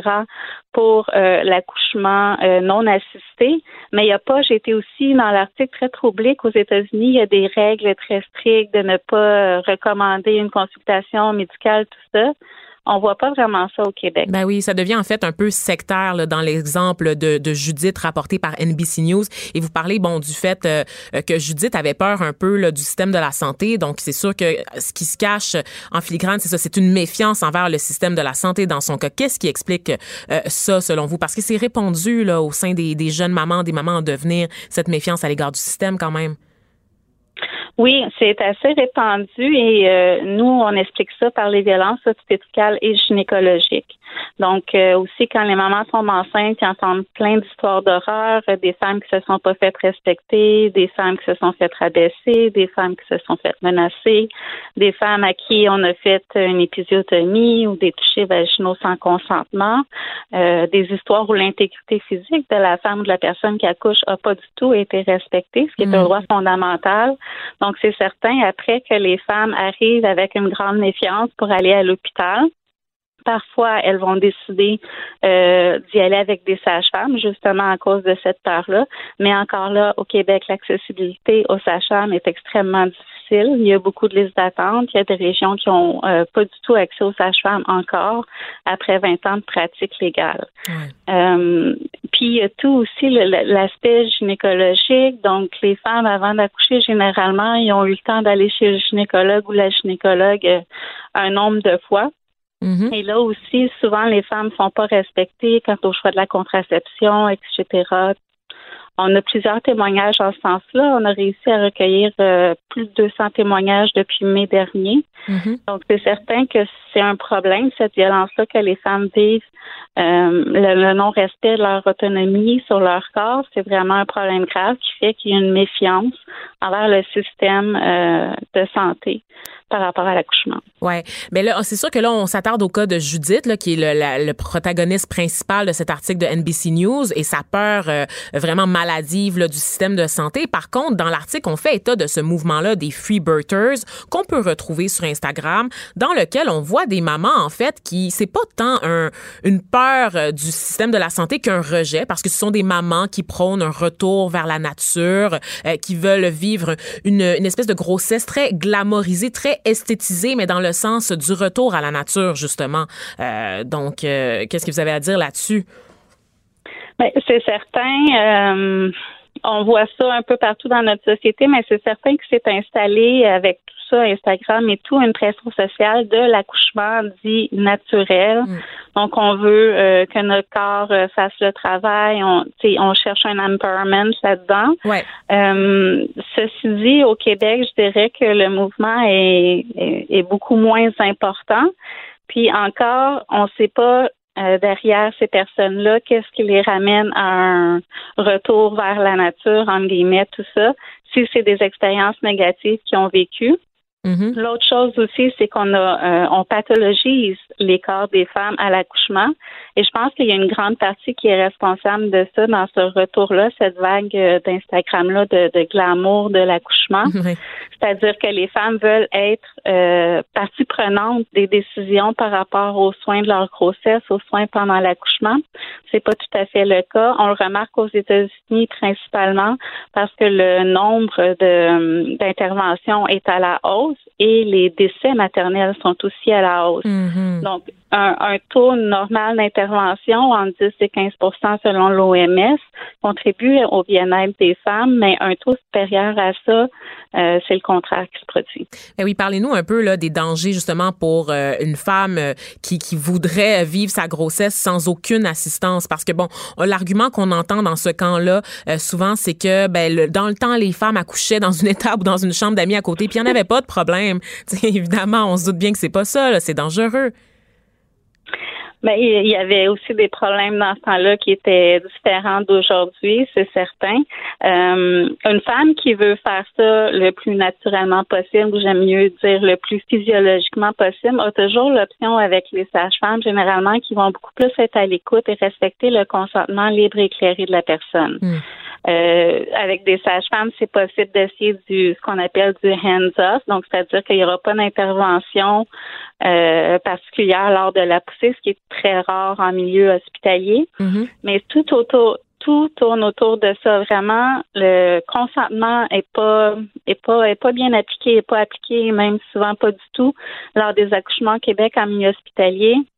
On peut penser au stripping qui est fait souvent sans que la femme le sache. Mm-hmm. c'est simplement elle qui va sentir un pincement puis qui va poser une question puis qu'on va lui dire après? On peut penser à l'épisiotomie, à tout ça là. Donc, le stripping, c'est le fait d'insérer le doigt. C'est quoi exactement le... Oui, en fait, c'est un, un, pardon, c'est un léger décollement des membranes. Donc, souvent, à 38-39 semaines, le, le ou la médecin va procéder à un toucher vaginal. Hmm pour euh, voir euh, comment le col travaille. Et à ce moment-là, parfois, il y a des médecins qui se permettent de faire aussi un stripping, ce qui peut provoquer l'accouchement, mhm. sans même le demander à la femme ou en discuter au préalable. Ouais, euh, donc j'ai, tantôt j'ai, euh, glissé un mot sur le fait qu'il y avait la pression des réseaux sociaux sur Instagram. Euh, puis on a dit que c'était bon, surtout aux États-Unis qu'on, qu'on voyait ça, mais quand même, on peut pas passer sous silence toute la désinformation qui, qui circule en ce moment sur les réseaux sociaux au Québec notamment aussi là, en lien avec les enjeux de la santé. Et donc il y a plein de groupes Facebook auxquels les mères qui se retrouvent un peu laissées à elles-mêmes parfois se retrouvent pour discuter puis elles échangent des idées toutes plus radicales les unes que les autres. Puis ça fait l'actualité. Là, par exemple, des, mamans qui décident de donner là, des, euh, des régimes véganes à leurs enfants. On en voit tout le temps là, des cas comme ça là, dans l'actualité. Donc, il y a quand même un enjeu qui est très préoccupant au niveau de la désinformation aussi. Oui, mais ce que vous avez dit aussi des mères laissées à elles-mêmes, c'est quand même central dans cet enjeu-là. Pourquoi ces mères sont laissées à elles-mêmes? Parce qu'au cours de la grossesse, vous savez, avec un médecin, généralement, c'est cinq minutes top le rendez-vous. Et euh, les questions sont pas intéressées tant que ça à y répondre. Avec une sage-femme, c'est une heure par rendez-vous. Donc, il y a une espèce d'écoute manquante, surtout entourant la grossesse et l'accouchement, parce que c'est un changement majeur dans la vie. C'est un moment très intime, l'accouchement, et c'est un moment où les femmes euh, ont beaucoup de questions et trouvent peu de réponses avec les professionnels de la santé. Donc ça, c'est ça fait partie du problème. Donc ce phénomène inquiétant qu'on voit du côté des États-Unis cache, c'est l'arbre qui cache la forêt en fait. On peut dire ça comme ça. Donc merci Madame Médéry d'avoir pris le temps de discuter avec nous là, de, de, ce, de ce cas vraiment que je trouve absolument euh, fascinant à bien des égards. Donc je rappelle, vous êtes responsable de projet et des communications au regroupement Naissance Renaissance. Merci encore. Merci. Les effronter. Deux heures où on relâche nos bonnes manières.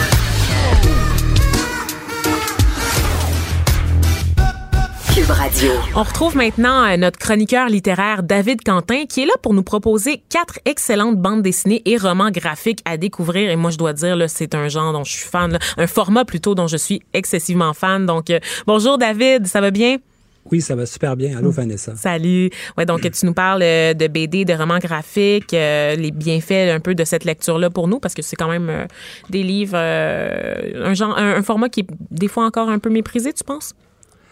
Non, ben, je pense que ça a beaucoup changé au cours des dernières années. Je, voulais juste peut-être faire en, introduction, je voulais te faire une petite, euh, petite parenthèse. Ben, parce que des fois, j'ai, souvent des nouvelles, tout ça, mais là, j'ai rien cette semaine. Puis avant d'entrer dans le vif du sujet, euh, souvent les gens me parlent, bon, euh, ils ont perdu le goût à la lecture et tout ça. Ils me demandent un peu, bon, tu sais, avec les réseaux sociaux, aujourd'hui, on est interpellé constamment, donc on délaisse un petit peu le livre. Et moi, je, fais souvent le parallèle avec le sport ou l'entraînement. Je dis mm-hmm. que souvent, la lecture, si on en fait une fois par semaine versus trois ou quatre fois par semaine. C'est plus comme on, se sent comme un peu obligé ou c'est plus ardu, alors que si on prend le, temps de lire trois, quatre fois par semaine, ça devient du plaisir, c'est beaucoup plus agréable. Et aussi, je dirais que le livre papier, le format papier permet de décrocher un peu des écrans. Je ne veux pas dire que je suis contre les réseaux sociaux, au mm-hmm. contraire, j'y vais à chaque jour, tout ça, c'est parfait, ça aide beaucoup dans le travail du libraire aujourd'hui, mais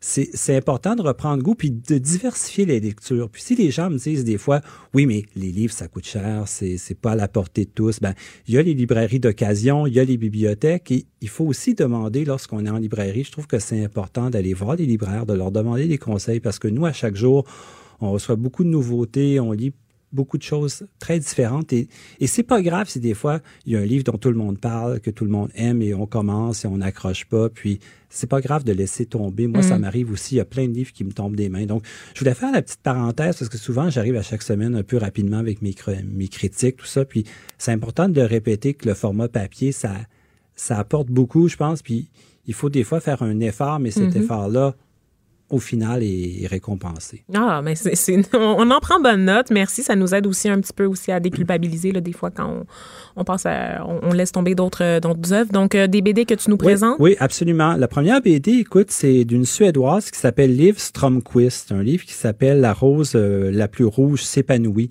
Puis, euh, je pense que ça va t'interpeller. ça risque d'être celle qui t'intéresse le plus parce qu'elle pose la question sur qu'est-ce que le couple aujourd'hui, puis comment les relations amoureuses fonctionnent. Pourquoi mm. est-ce que, à l'ère aujourd'hui des réseaux sociaux, tu sais, on a beaucoup de rencontres qui se font, on, parle avec beaucoup de personnes des fois, puis il y, a le phénomène, par exemple, du ghosting où les gens euh, vont commencer à avoir une, une, relation à distance, mais du jour au lendemain, il y a une des deux personnes qui décide de ne plus écrire à l'autre personne, se désintéresse parce qu'il y a toujours mieux ailleurs, il y a mieux, plus intéressant, plus mystérieux, et aussi dans les relations, on dit qu'on s'engage beaucoup moins. Donc, elle, ce qu'elle fait pour expliquer tout ça, euh, elle commence avec cette anecdote de Leonardo DiCaprio, qui, euh, il y a quelques années, s'est mis à fréquenter pendant plusieurs mois une trentaine de modèles mannequins très jeunes, beaucoup plus jeunes que lui, plus belles les unes que les autres. par leur prénom. ben, il, arrivait, mais, mais, mais ce qui est étrange, c'est qu'il arrivait jamais à avoir une relation stable et durable avec une de ces filles-là. Donc, mais il veut pas non plus. Là. mais mais c'est ça qui est intéressant parce qu'à part de ce filon-là, et elle utilise à la fois de la culture pop, à part de Beyoncé, mais aussi de philosophes, euh, Nietzsche, euh, Socrate, Eva Illich. Euh, elle a étudié beaucoup en sciences politiques, en mm-hmm. philosophie. Donc, c'est et, et, son style graphique, parce que c'est un album de 200 pages environ, c'est elle, elle, vient du milieu des fanzines, un peu underground. C'est un style très brut en noir et blanc avec des collages, des références à Sex in the City. Et puis, elle, crée un, elle a vraiment une signature visuelle. Il y a beaucoup de textes et c'est très appuyé. C'est pas comme si c'était un peu ses réflexions un peu quotidiennes. C'est vraiment très, très travaillé, mais mm-hmm. accessible. C'est autant, je pense, pour adultes que pour les ados. Il y a beaucoup d'humour. C'est fait avec intelligence. C'est en noir et blanc. Puis comme je te dis, il y, a un, côté un peu punk dans son approche, dans son esthétique qui, moi, me plaît beaucoup. Je l'avais jamais lu, on m'en avait beaucoup parlé. Mm-hmm. Je me suis dit, si je fais un spécial BD, il faut que je commence par livre Stromquist à découvrir. C'est ça, ben, ça son dernier, mm-hmm. C'est son dernier album, mais il en a publié plusieurs autres et c'est très féministe. En même temps, elle, est très... Euh, corrosive, euh, allumée. En tout cas, bon, voilà, ça c'est la première suggestion. C'est un, un incontournable. C'est publié par Rakam. Deuxième livre, là, on est complètement ailleurs. Ça s'appelle Les entrailles de New York. C'est une autre femme qui s'appelle Julia Wertz et c'est publié par Lagrume en France. Elle, c'est une Californienne qui s'est établie à New York il y a une dizaine d'années, qu'elle a parcouru un peu la ville. Elle s'est dit, écoute, j'aimerais ça faire un album qui n'est pas un guide de voyage, qui n'est pas non plus une histoire de New York, mais euh, mes, déambulations dans la ville, parce que tu sais comme moi que New York est une ville qui se réinvente sans cesse, ben mais il y a quand même des quartiers, il y a des endroits emblématiques, il y a aussi une architecture à New York, et c'est ça qu'elle explore. C'est un gros livre, hein? c'est une BD d'environ 300 pages. Oh wow, quand même! Avec beaucoup de détails. Moi, ce que j'aime de ces, de ces romans graphiques-là, de ces BD-là, c'est que on les achète, c'est un petit peu plus cher, des fois c'est 30, 40 dollars, mais c'est des objets qu'on conserve longtemps, qu'on va refeuilleté plusieurs ben oui, fois. C'est beau, en fait, ouais. C'est beau, c'est en noir et blanc, mais le détail, le travail qui est mis dans tout ça est vraiment euh, assez exceptionnel. Donc, c'est vraiment pour les gens qui aiment New York, qui, ont visité New York ou qui veulent aller en voyage à New York, je trouve que c'est un super cadeau à s'offrir ou à offrir à quelqu'un. Donc, ah, ça, c'est ma deuxième suggestion. Ensuite, troisième suggestion, on est au Québec, euh, chez Pau Pau qui font euh, de la BD indépendante. Cette fois, c'est quelque chose qui est carrément du côté du polar. Ça, ça nous vient du Nouveau-Brunswick. Donc, c'est euh, l'affaire des hommes disparus de Chris Burton et Alexandre hmm. Forbes. Ça, c'est paru il y a quelques semaines.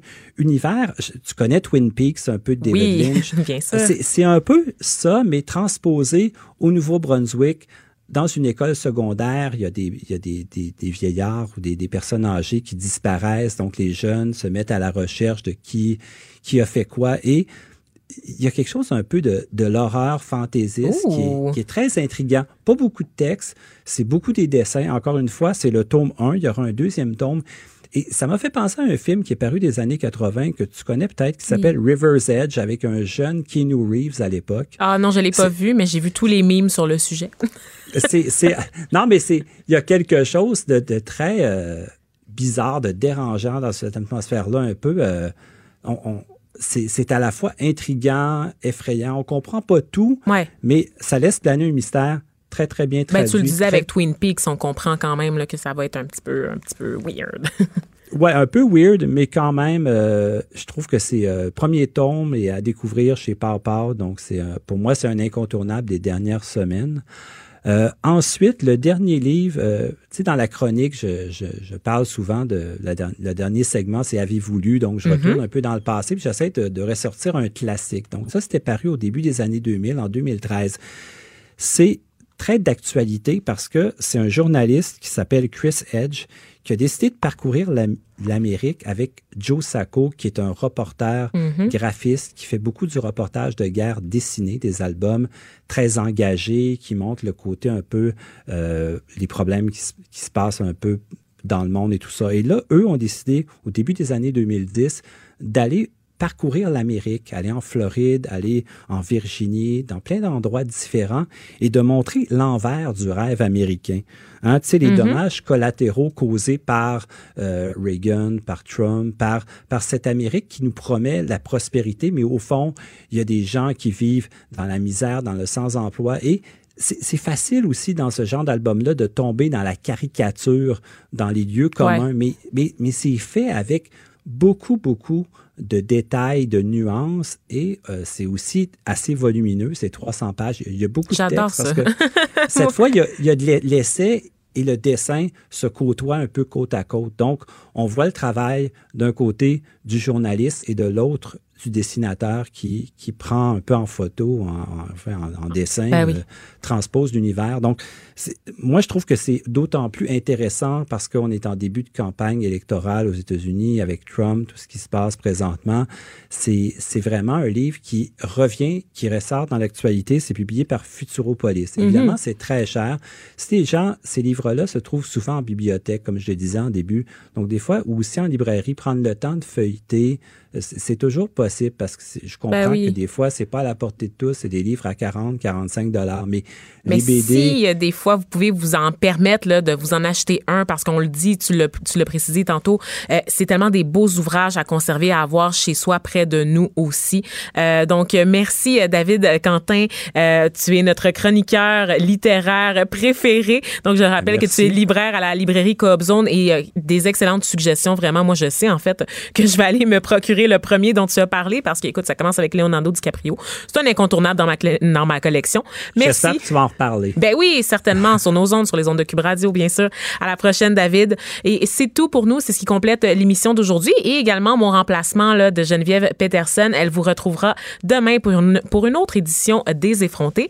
Euh, je remercie mon équipe, Joanie Henry à la mise en onde, Frédéric McCall à la recherche, Marie-Pierre Caillé à la recherche également et aussi Gabriel Meunier qui m'a aidé avec l'enregistrement de l'entrevue avec François Audet. Donc, merci à vous tous et à très bientôt. Je vous laisse au bon soin de Mario Dumont. Au revoir.